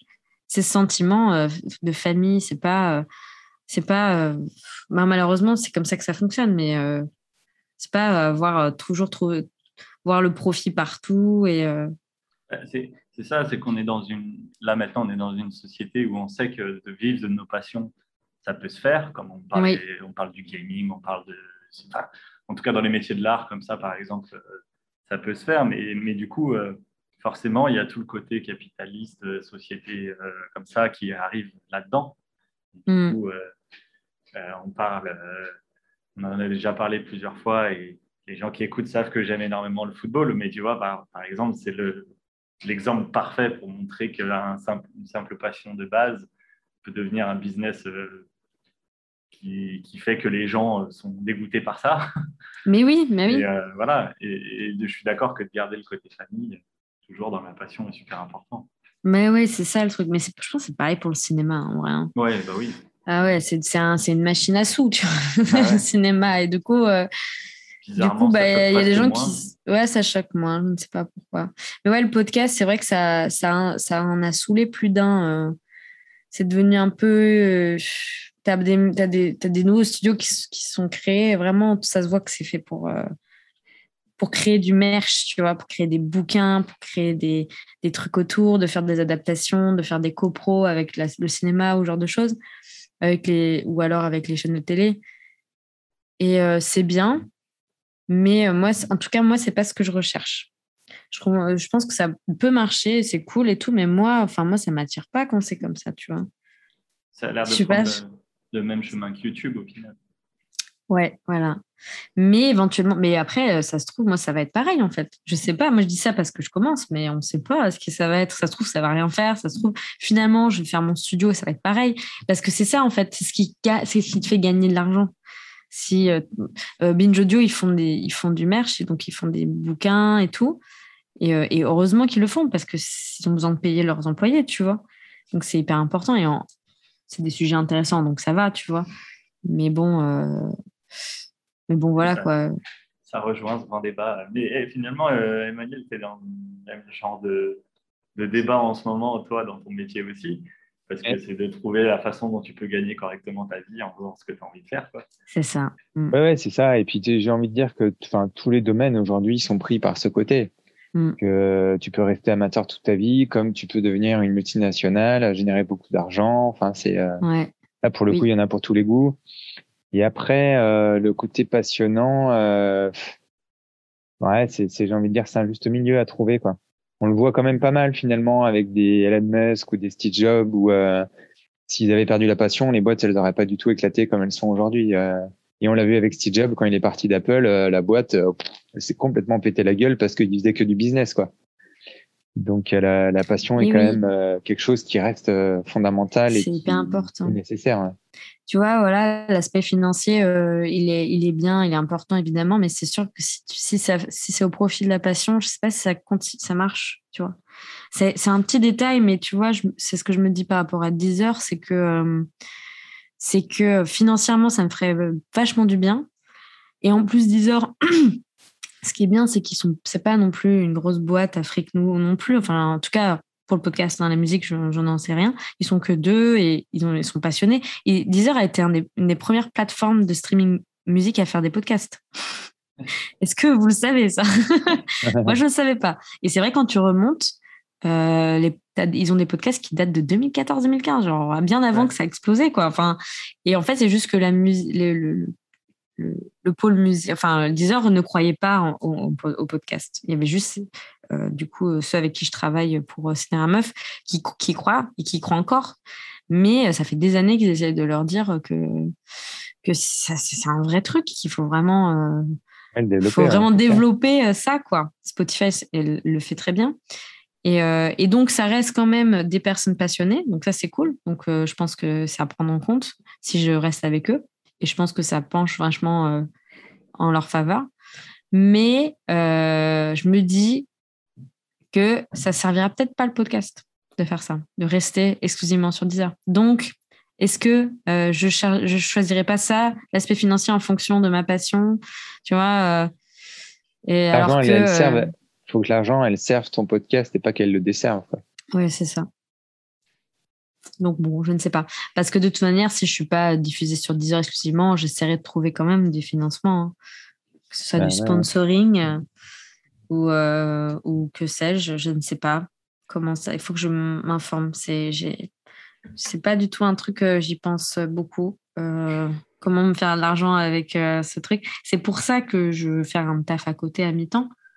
Parce que déjà, pouvoir des gens dans la vraie vie, c'est un métier où tu n'es pas devant un écran. Où tu, euh, parce que moi, ce que j'ai aimé euh, beaucoup, ce que j'ai trop aimé au Paris Podcast Festival, c'est l'accueil des, visiteurs et tout. J'ai trop aimé ça. J'ai trop aimé discuter avec les personnes, euh, les visiteurs ou les bénévoles, donc ceux qui travaillent avec moi et tout. Et, et de juste être dans, un, dans une dynamique où tu, tu, rends service et en même temps dans un endroit, dans un lieu qui, qui, t'intéresse. Donc là, c'était la Gaîté Lyrique. Et la Gaîté Lyrique, c'est un, un, super lieu culturel à Paris qui mélange son image. c'est super. Et euh, ils ont un studio de podcast d'ailleurs. Mhm. et, euh, et du coup, voilà. Donc là, je vais travailler dans un cinéma. Donc il y a un, lieu, un des mes lieux préférés euh, dans la vie, c'est d'être dans une salle de cinéma, tu vois. Et en plus, bah, franchement, ça s'est bien passé l'entretien. Et puis, il y avait beaucoup de bienveillance et, et, tout. Et je pense que ça va bien se passer. Euh, et, de juste euh, parler avec des gens. Parce que c'est un petit cinéma de quartier, c'est un UGC, mais c'est un cinéma de quartier. Donc, il y a quand même les mêmes personnes qui viennent. Donc, il y a ce côté un peu euh, familial, je pense, qui va peut-être arriver. Je sais pas, je t'en parlerai après, mais bref, c'est un autre sujet. Mais tout ça pour dire que oui, c'est. c'est c'est important de, de, prendre du recul et, et, d'essayer de, de, ouais, de, diversifier ses ressources euh, et pas de rester fixé sur un truc. Euh, euh, sinon, après, tu, tu, tu t'épuises à le faire tout le temps et, et, et si tu perds la passion, ouais. Mais c'est comme, à l'inverse, si tu gagnes pas d'argent avec ce que tu fais par passion, ça peut vite être épuisant aussi. Donc, c'est un équilibre, quoi, finalement. C'est un choix en plus. Il y en a certains qui arrivent toute leur vie à ne pas vivre de leur passion parce qu'ils n'en ont pas envie aussi. Donc, oui, bah oui, oui, tout à fait c'est toute la problématique de, ce podcast euh, qu'on fait depuis le début, où on parle avec des gens qui, veulent vivre euh, ce qui les passionne pour beaucoup. Mm, et on mm. en a eu certains qui arrivent, on en a eu d'autres euh, qui n'arrivent pas encore, et qui se trouvent d'autres. Bah, Chloé, que tu connais bien aussi, qui t'a recommandé d'ailleurs, c'est vrai que. Oui, je suis trop mignon. on avait déjà prévu de t'inviter, mais bon, qu'elle t'a recommandé, yes. encore plus le coup. Mais elle, du coup, tu vois, au passage, elle a réussi à se trouver une passion qui fait qu'elle arrive à en faire son métier. Hmm. Et il y a la musique toujours à côté. Oui, bah oui. Bah, c'est un peu. Euh, On va dire que c'est la passion numéro un, mais pour l'instant, elle n'a pas encore trouvé son, la passion d'en vivre. Quoi. Hmm. Hmm, c'est ça. Ouais, mais moi, elle a beaucoup de patience, hein, parce que moi. ah, ça pas patiente, je suis pas du tout patiente, c'est terrible. Ah, euh, on va s'entraider là-dessus. Oui, bah oui, bien sûr, mais euh, avec grand plaisir. Après, bon, il ne faut pas que je me surmène non plus, parce que ça, c'est un truc que j'ai découvert cette année, c'est que je peux me surmener très facilement, quitte à juste pas euh, prendre soin de moi et avoir mes potes et avoir une sociale. C'est-à-dire qu'il y a des moments où je, je, je casienne dans ma chambre et je taffe et après, quand j'ai plus rien à faire, je ressens un vide immense parce que j'ai pas pris le temps de faire autre chose à côté et tout. Et, du coup, bah là, c'est ce qui va, c'est ce qui commence à arriver avec la fin du projet, c'est que je ressens un vide immense euh, de me dire que bah là, maintenant, je vais me prendre un peu de temps pour euh, me reposer et tout. Mais du coup, il va peut-être falloir que je recontacte des gens, que je reprenne des nouvelles, euh, que je refasse des choses que j'avais un peu délaissées. Bon, c'est difficile de s'y remettre quand tu as été trop habitué à bosser tous les jours dans ta chambre. Et euh, ouais. Et en même temps, ça sortir ta grotte. nourrit. Ouais, c'est ça. Ça me nourrit un peu quand même. Mais bon, faut pas. Faut, faut que j'arrive à trouver juste ce milieu aussi dans ça. De ne pas trop en faire non plus. Et... Parce que moi, je, moi, j'étais persuadée je suis persuadée, enfin, je reste encore un peu persuadée dans l'un coin de ma tête que ce que j'ai fait, c'est pas ouf, tu vois. Vraiment. Enfin, parfois, je me dis, quand l'épisode sort le mardi matin, je suis en mode, mais c'est de la merde. Les gens vont dire, mais c'est nul, Alice, mais n'importe quoi. Enfin, tu dis n'importe quoi et tout. Et c'est horrible, ça me, et ça me, et ça me fait trop peur. Je suis pas bien. et c'est terrible. C'est comme une déception amoureuse. c'est vraiment, euh, c'est, c'est, quand tu, te projettes trop dans une relation avec un mec et qu'après, bah, il te gosse du jour au lendemain, tu vois. Et que tu as peur qu'il te gosse du jour au lendemain et que tu sais pas. Et voilà. Et euh, te gosse, ça veut dire qu'il te parle plus et tout qui, qui, qui, qui lui te dit mais non mais moi j'ai pas de sentiment euh, et que du coup tu t'es fait des films pour rien et moi j'ai trop peur. Et du coup ça fait ça se fait exactement pareil. C'est de me dire ouais je me suis lancé dans un projet j'ai trop des trop des idées pour ça. Et au moment où ça se concrétise tu te dis non mais c'est nul c'est trop nul et les gens ils vont pas kiffer. C'est terrible et, euh, et c'est pour ça que les premières semaines j'étais fixée sur les stats tu vois. Et même sur les réseaux sociaux j'étais là. Faut que j'ai des abonnés faut que j'ai des abonnés. Oh là là c'est nul. Marrant, moi j'ai réussi à me détacher de ça avec notre podcast, mais vraiment très. Je, regarde euh, un peu les stats, mais en même temps, je suis en mode, je sais pas, on bah s'amuse bien. Et puis, Aujourd'hui, ça va mieux. Hein. C'était vraiment il y a deux semaines, euh, vraiment, enfin, c'était terrible parce que c'était trop à fond, tu as le lancement et tout. Et, euh, et là, maintenant, je commence à me dire, tu vois, par exemple, je, je fais une page Instagram qui est quand même fournie. Mm avec beaucoup de visuels. Euh, je, je, rajoute des choses en plus que je dis pas dans le podcast et tout. C'est très fourni. J'ai pas tout le temps beaucoup de retours sur ça, tu vois.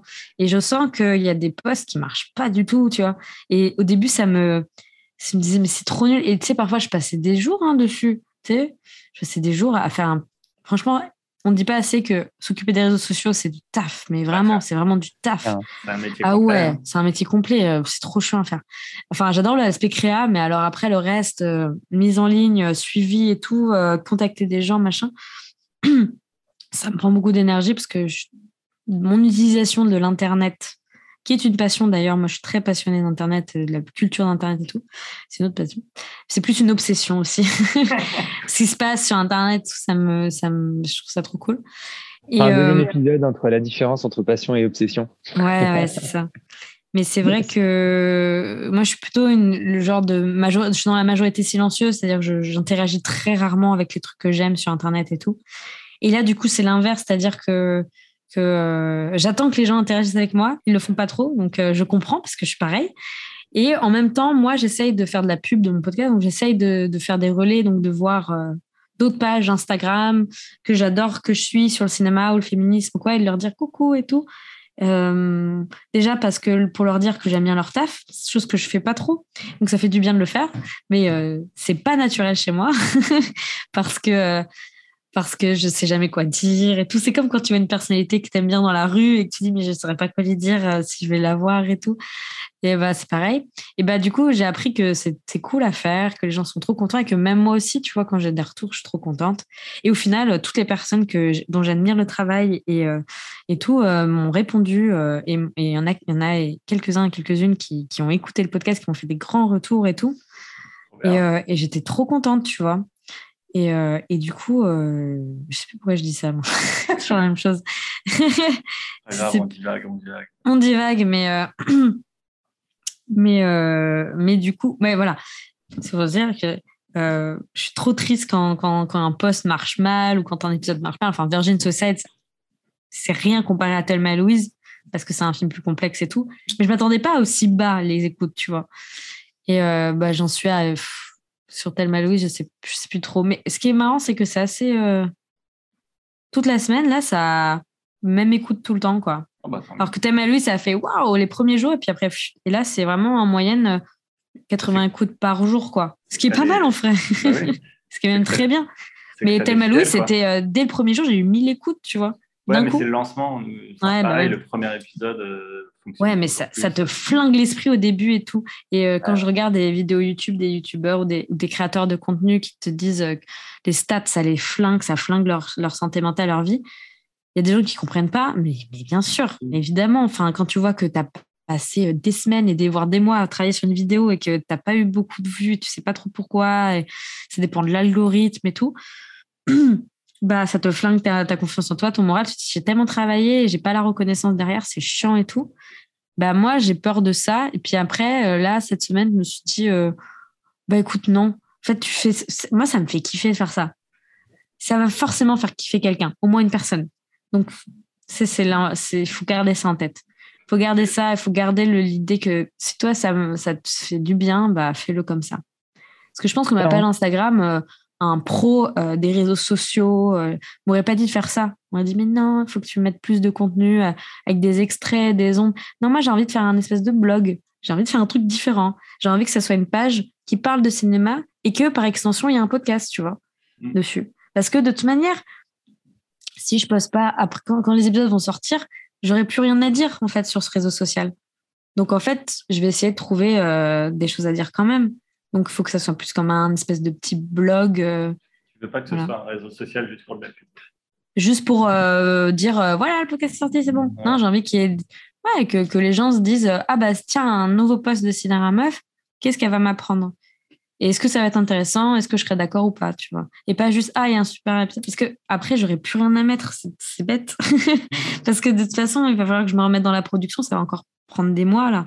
Bah Mais euh, du coup faut que heureusement j'ai plein de rushs, j'ai plein de trucs, j'ai plein de trucs à dire sur mes épisodes, il y a plein de choses que j'ai pas dit dans le podcast que je pourrais dire après et euh, faire peut-être euh, la revue ciné, tu vois, mais en fonction du, du en parlais, tu adores les making-of. En fait, tu veux faire un making-of de ton podcast. ouais, peut-être. Je sais pas. Mais bon. Hein. Et je sais pas si c'est ce qui marche au final. Je sais pas si c'est ce que les gens attendent. Mais si. Euh, bah, mon dernier post sur, euh, le, sur David Hamilton et euh, l'esthétique de Virgin Suicide, il a fait vraiment beaucoup de likes.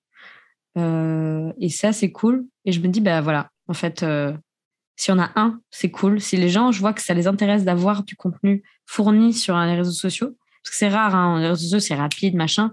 Moi, j'écris beaucoup. et bah, c'est que ça, ça, ça va, ça, ça va plaire aussi. Il y aura d'autres posts qui vont plaire et il y en a d'autres qui marcheront moins, mais c'est pas grave, c'est le jour. Enfin, c'est, normal, tu vois. Et puis, euh, Moi, ça me... tu vois celle qui fait. Moi, c'est l'important, c'est que je me lève le matin, je me dis ouais, je vais faire un post sur ce sujet, ça va être trop cool. c'est faire pour toi en fait. Hein. C'est ce qui marche le mieux hein, quand on parle de passion, c'est ça. Mm. Que quand tu fais les choses pour toi, mais quelque part égoïstement pour toi, il mm. n'y euh, a pas d'attente. Et avec Dave, c'est comme ça aussi que qu'on s'est détaché de ça vis-à-vis de notre podcast d'aujourd'hui. Mm. C'est de dire là, nous maintenant, à l'instant de l'enregistrement, on s'éclate à le faire. Maintenant, euh, on sait qu'on est des gens uniques, mais on sait qu'aujourd'hui sur Terre, bah, il y a d'autres gens qui sont aussi intéressés par les passions. Il n'y a pas que nous, mm. malgré tout. Et ce qui fait que bah, on trouvera même ne serait-ce peut-être une personne, mais même si au pire il y a zéro personne, bah nous on s'éclate et c'est top quoi.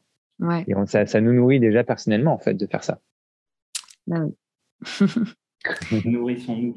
Ouais, mais bon, on est un peu dans une culture du euh, Ouais, ouais le profit, tu vois, du buzz, du profit de ce qui marche, ce qui marche pas sur les réseaux. Et vraiment, en plus, moi, je suis sur LinkedIn un peu, tu vois.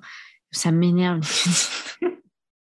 oh là là là là, tous ces, tous ces, ces, ces, ces, posts faux cul, là, sur euh, comment se dépasser, comment bien marcher. Bah, moi, je me suis entreprise, entreprise et en un mois, j'ai eu un, j'ai un contrat à, 8, 8K, je sais pas quoi. Et là c'est horrible parce que enfin les gens qui lisent ça euh, ça peut être motivant mais je trouve que euh, ça peut être motivant mais je trouve désolée j'ai eu un message. Ça peut être motivant mais le truc c'est que c'est aussi euh, on te dit t'as l'impression ça donne l'impression que tout ce que tu vas faire tu dois le faire en fonction des autres quoi. Ouais. Oui, c'est vrai. Ouais. alors c'est important de garder ça en tête quand tu fais de la création de contenu de se dire est-ce que ça est-ce que ça va que ça va faire giffer les gens et tout, c'est important de se le dire quand même. Et euh, parfois, euh, tu as l'impression que les gens, ils se focalisent que sur ça, tu vois. Vraiment, euh, il faut que tu utilises les bons hashtags, les bons mots-clés, les bons éléments de langage, le bon visuel, le machin, truc qui marche. Il faut que tu fasses... Non, particulièrement, il y a un truc qui m'énerve sur les réseaux sociaux. Bah là, on parle de, de ma passion pour les réseaux sociaux et, la culture d'Internet. Mais c'est que du coup, bah, comme tu as des tendances, comme euh, tu as une tendance à, être sur TikTok, par exemple, comme tu as des tendances, bah, les gens, ils se forcent à faire des choses sur ces réseaux-là. Alors qu'à la base, ça les intéresse pas. Enfin, moi, TikTok, ça m'intéresse pas du tout. Mais je sais très bien que si je développe du contenu sur TikTok en fonction de podcast, ça pourrait l'aider, en fait. Mais j'ai pas envie de me forcer parce que je sais que c'est pas fait pour moi et que de toute manière, c'est pas, enfin, ça va sembler faux. Et j'aime pas ce truc de on t'oblige, on te, on te crée un besoin, quoi on te crée ce besoin-là parce que ça va bénéficier ton, ton, ton, entreprise, ça va bénéficier ta marque, ça va bénéficier euh, tout, tout. Et évidemment que ça, ça, bah, ça bénéficie, bah oui, bien sûr, si, as, si tu, fais, tu deviens viral sur TikTok, mais c'est trop bien. Mais c'est chiant, c'est chiant qu'on te dise ça devient un besoin, mais c'est comme tout. Hein. C'est comme tout, genre euh, les trottinettes électriques devenu un besoin alors que personne n'en avait besoin avant. Tu vois, tu vois, c'est le capitalisme. c'est juste on te crée des besoins tout le temps, tout le temps. Et là, c'est pareil dans, dans, notre manière, du, du, dans nos modes d'usage, en fait, dans la communication. Parce qu'on te crée des besoins d'être de, d'être sur TikTok, d'être sur les, certains réseaux, de faire tel ou tel euh, format moi, ça m'intéresse pas. J'ai envie de faire. On en revient à un truc, c'est euh, je veux pas respecter les règles. Bah je vais faire en fonction de moi. J'allais te dire là, moi, la conclusion pour toi, c'est que tes passions, tu veux les vivre euh, à ta façon et t'emmerdes les autres. Mais oui, oui. Moi, je trouve ça faux. Moi, sur LinkedIn, je rêverais de faire des posts inspirants et tout, mais j'y arrive pas. et ça se ressent, je pense. J'ai la flemme de faire de la pub pour mon taf, genre vraiment. Regarde, ce que, tout, tout, ce dont tu es en train de parler, Emmanuel est en train de vivre la même chose en ce moment. Ouais, mais j'imagine, ouais, ouais, ouais. ça, trop, euh, ça demande d'énergie de faire, et d'avoir des formules toutes faites et tout, que les gens te répondent sur LinkedIn. Et, et moi, je, sais qu'il y en a, j'ai des, connaissances, des anciens collègues qui sont devenus des, un peu influents sur un LinkedIn je me dis, mais est-ce que vraiment c'est sincère ou est-ce que vraiment tu te forces à être trop joyeux, à être hyper focus avec tout le monde et enfin moi ça me ça me ça m'angoisse vraiment de non mais regarde.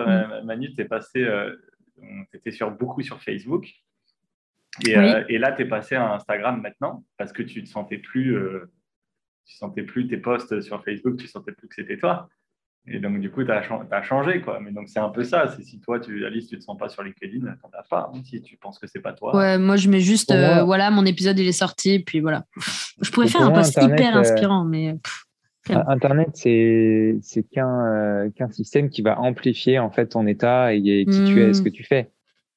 Donc, si tu es focus, faut pas croire. Hein. Il, y a, il, y a, beaucoup de méthodes marketing qui vont t'apporter des choses, mais il y a aussi et surtout beaucoup de ressentis humains qui t'apporte du résultat derrière aussi. Donc, euh, bah oui.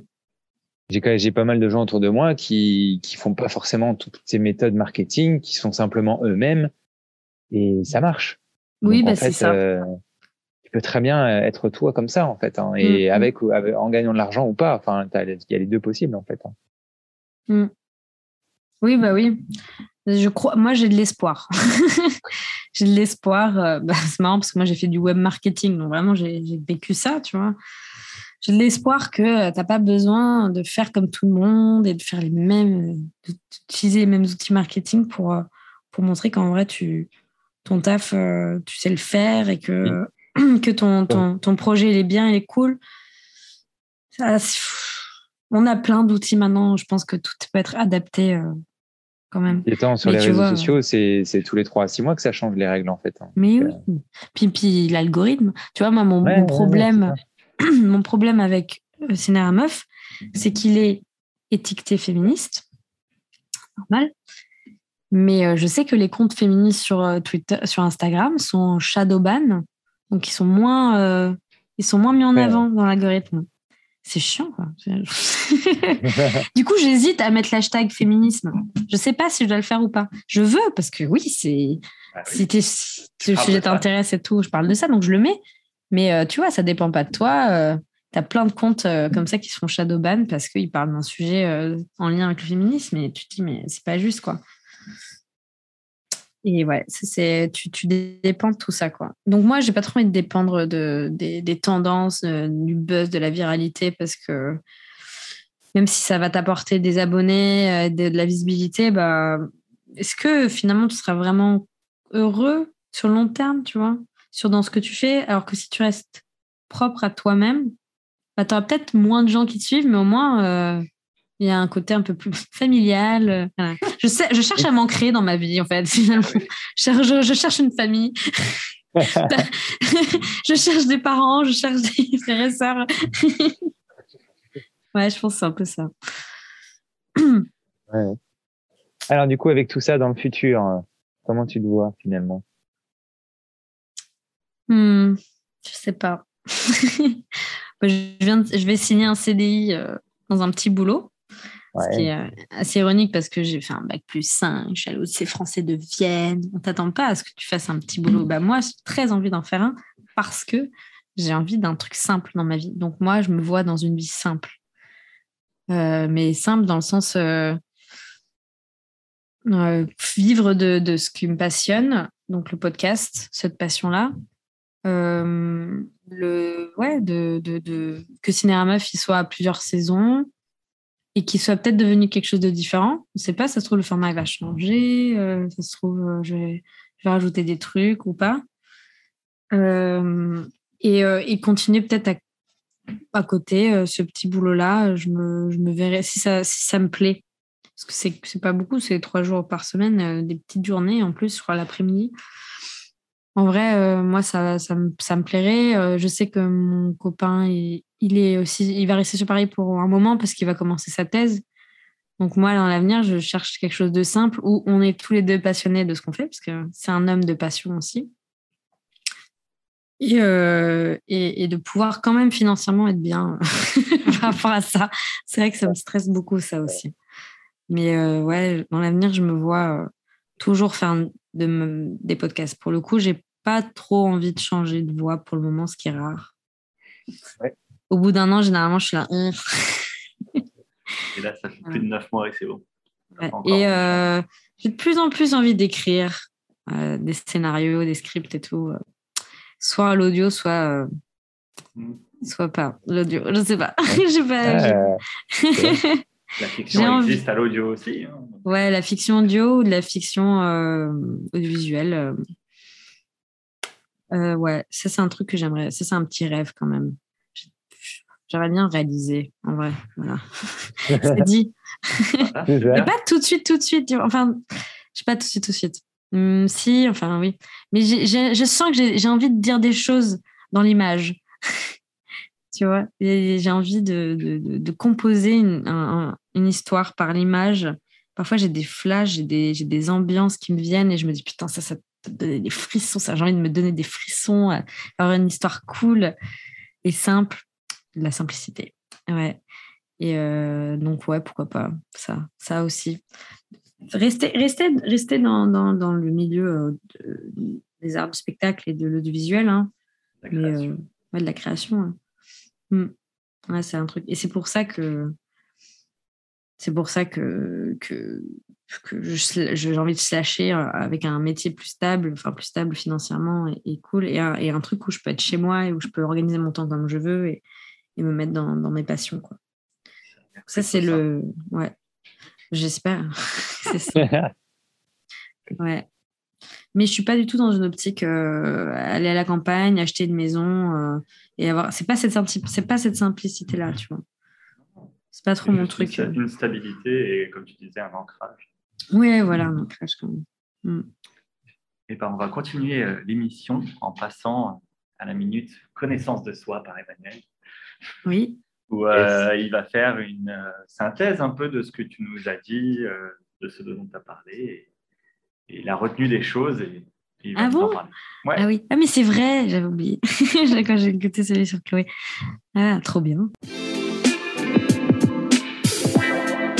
J'ai analysé pendant deux heures.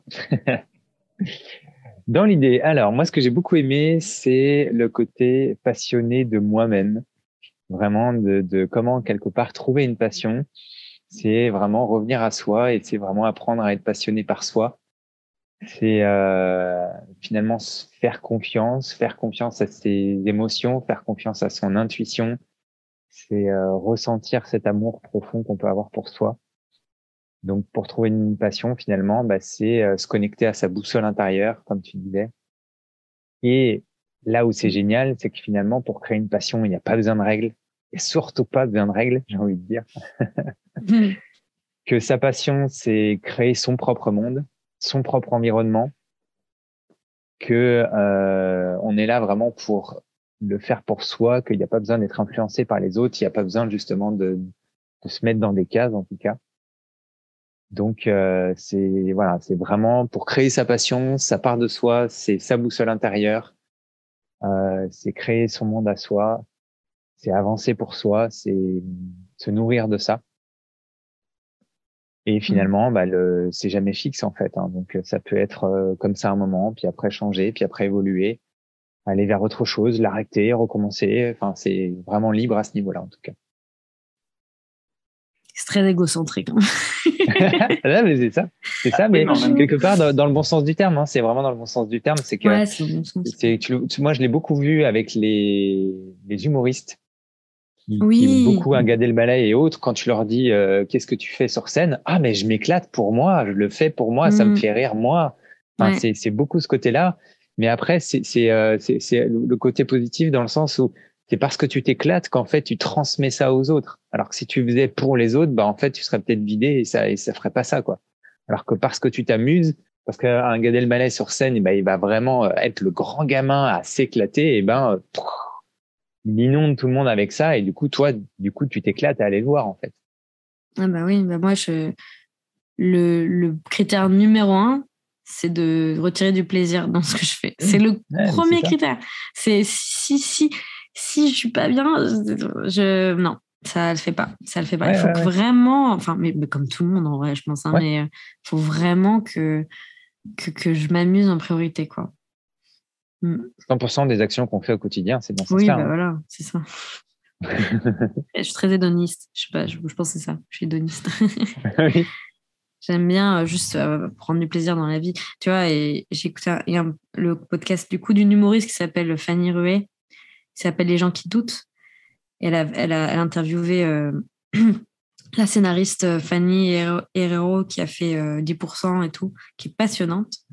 Et elle disait ça, hein, elle disait, mais moi, je, je, pense pas qu'on vit pour... Enfin, on ne devrait pas vivre pour souffrir.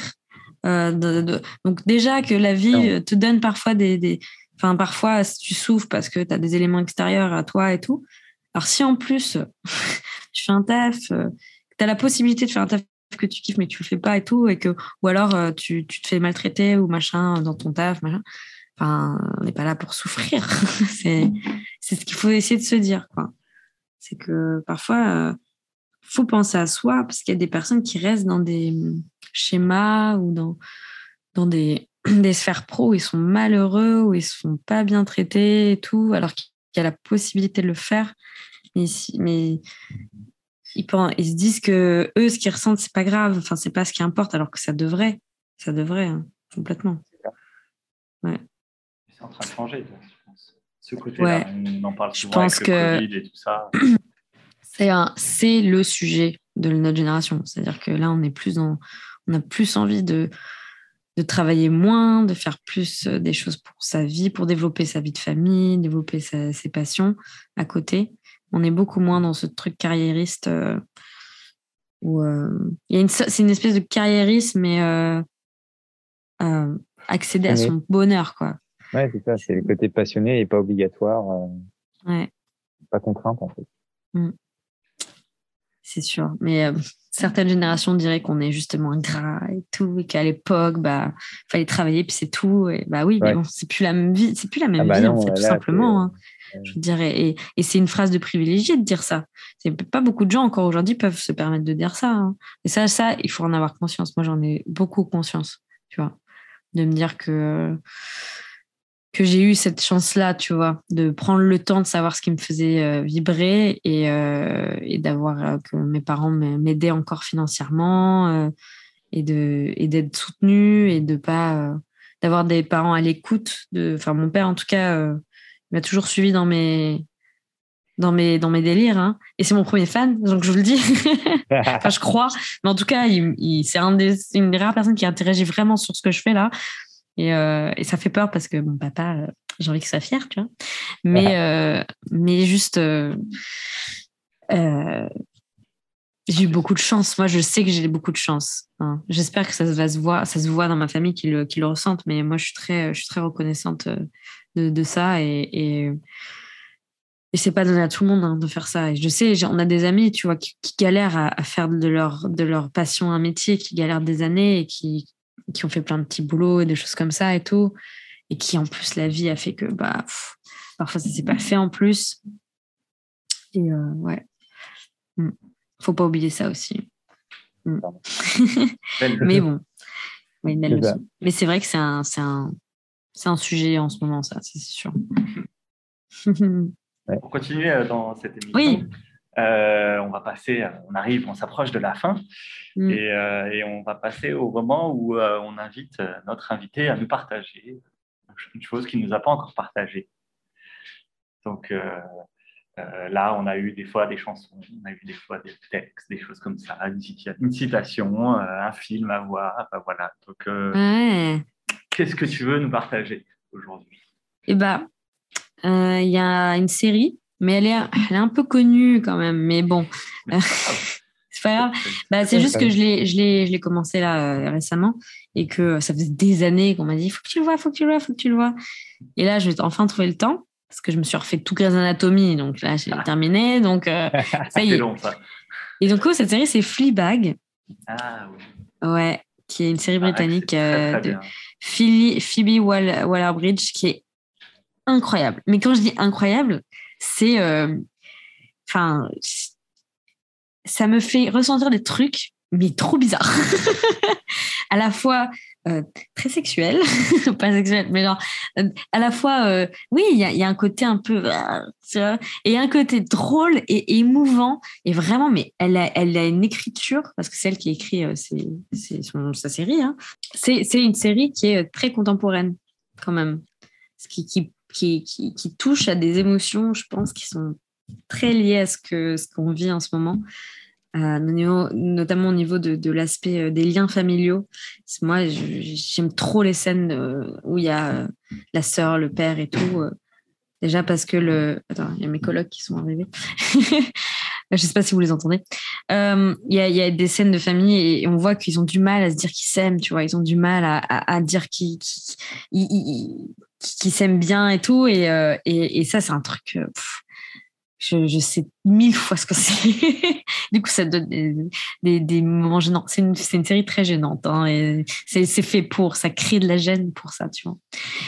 Euh, mais, mais à la fois, ça parle beaucoup de désir. Ça parle énormément de désir. C'est le, le sujet, je crois. Mais dans tous les aspects, c'est le désir le désir des autres, le désir euh, de, de, reconnaissance de la famille, le désir de d'être quelqu'un de normal, mais de pas réussir, de se sentir un peu à côté de la plaque. Enfin voilà. Et euh, vraiment, enfin, au début, j'avais regardé. Alors, il faut savoir qu'il y a une version française de Fleabag qui s'appelle Mouche avec Camille Cotin. Camille Cotin, j'adore Camille Cotin. Euh, et celle-là, je l'avais regardée, mais il y a longtemps, en fait, quand c'est sorti, je crois. Et je savais pas que c'était, je savais pas du tout que c'était une adaptation d'une série britannique. Et, euh, et du coup, quand j'ai regardé l'abondance de Fleabag, j'ai fait, mais je connais l'histoire, j'ai déjà vu.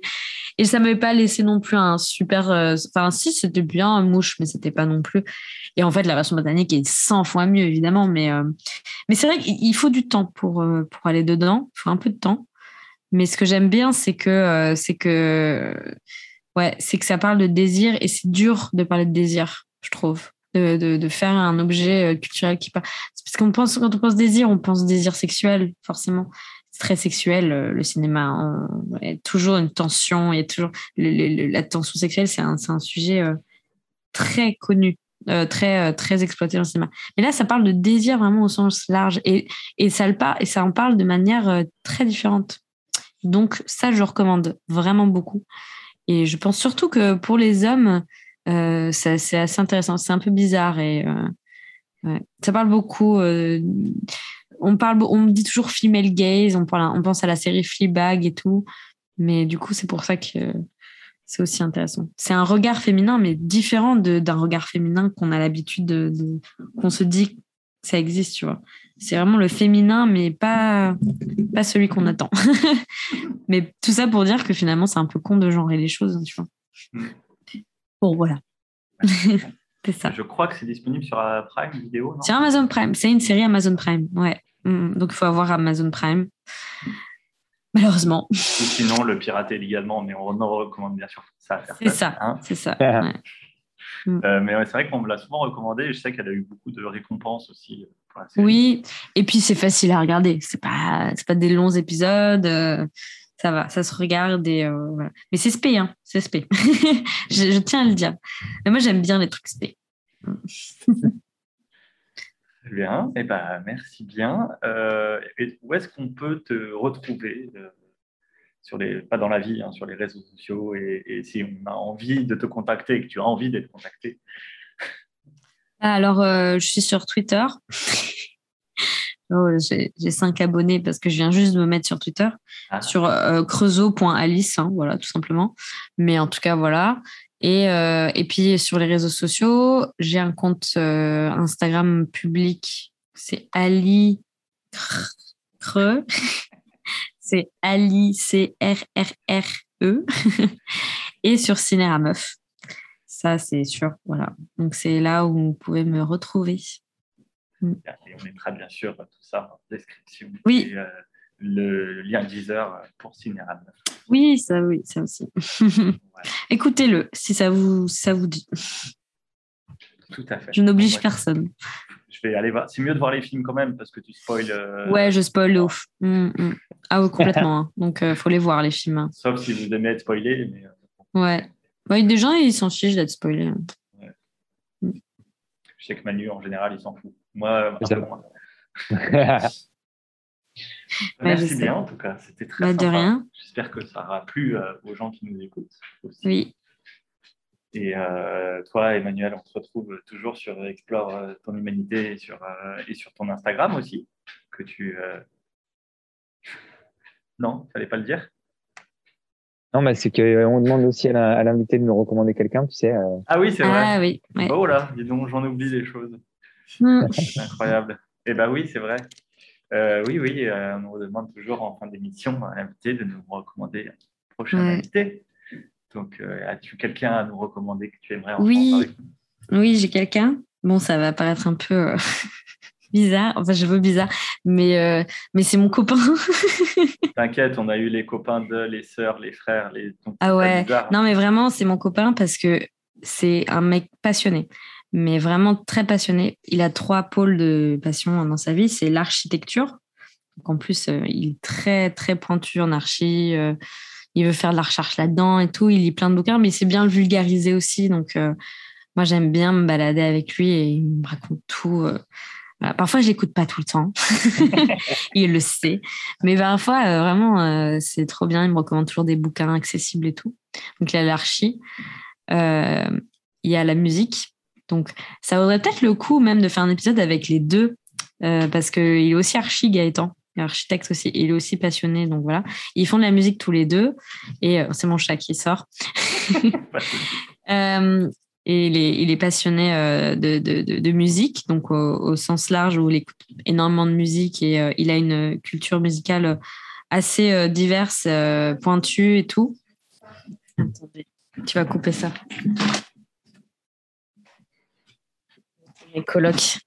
Euh, voilà, là, donc la musique. Et euh, il a l'écriture. Il en parle un peu moins, mais il écrit.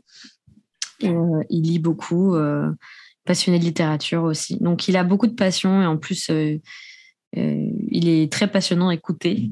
Et je pense que c'est pour ça qu'on colle bien, c'est parce qu'on est tous les deux très passionnés dans notre vie. Du coup, on est un peu précaire, mais c'est comme ça.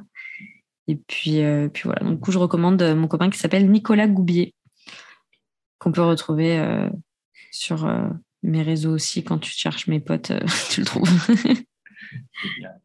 voilà. Et je pense que ça, ça, ça, lui ferait plaisir de parler, parler de lui un peu. Bah, voilà. Eh ben, merci beaucoup. Bah, merci à vous. C'était agréable. C'était le dernier épisode de notre première saison. Ah Passionnez-nous. Exactement. Tu conclus avec joie cette première saison. Euh, le meilleur pour la fin. Exactement. Toujours égocentré, hein, la fille. Hein. on, a, bien compris. Hein. passionné, passionné de toi-même, hein, tu l'as dit. Voilà. Oui, mais bon, dans le, sens, dans le bon sens du terme, quand même. Parce que, euh, au moins une fois par jour, je me dis que je suis nulle aussi. donc, comme tout le monde, je pense que c'est humain. Hmm. Voilà. C'est pour bah, ça que je suis là. C'est pour ça que mon métier existe. On arrête de le dire. Et donc, il faut te retrouver sur Instagram, c'est ce que je disais. Exactement. Euh, pour, aller ah oui, ça. Euh, étudier tout ça. Mm. Voilà.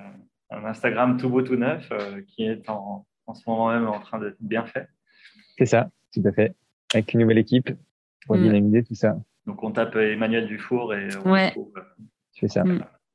Allez-y. Yes, merci. Eh ben, merci beaucoup et je vous souhaite à tous une belle nuit, belle journée, belle matinée et bel après-midi mm. quand vous écoutez ça. Et à bientôt. À bientôt. À très vite. Salut. Bye bye. J'espère que cet épisode de Passionnez-nous t'aura plu. Ma passion à moi, elle est là. Écouter les autres me raconter qui ils sont à travers ce qu'ils aiment. Si toi aussi tu en es féru, abonne-toi à l'émission sur ta plateforme de podcast préférée. C'est le meilleur moyen de nous aider à continuer de partager ce que font nos invités. Et je te dis à bientôt pour un nouvel épisode.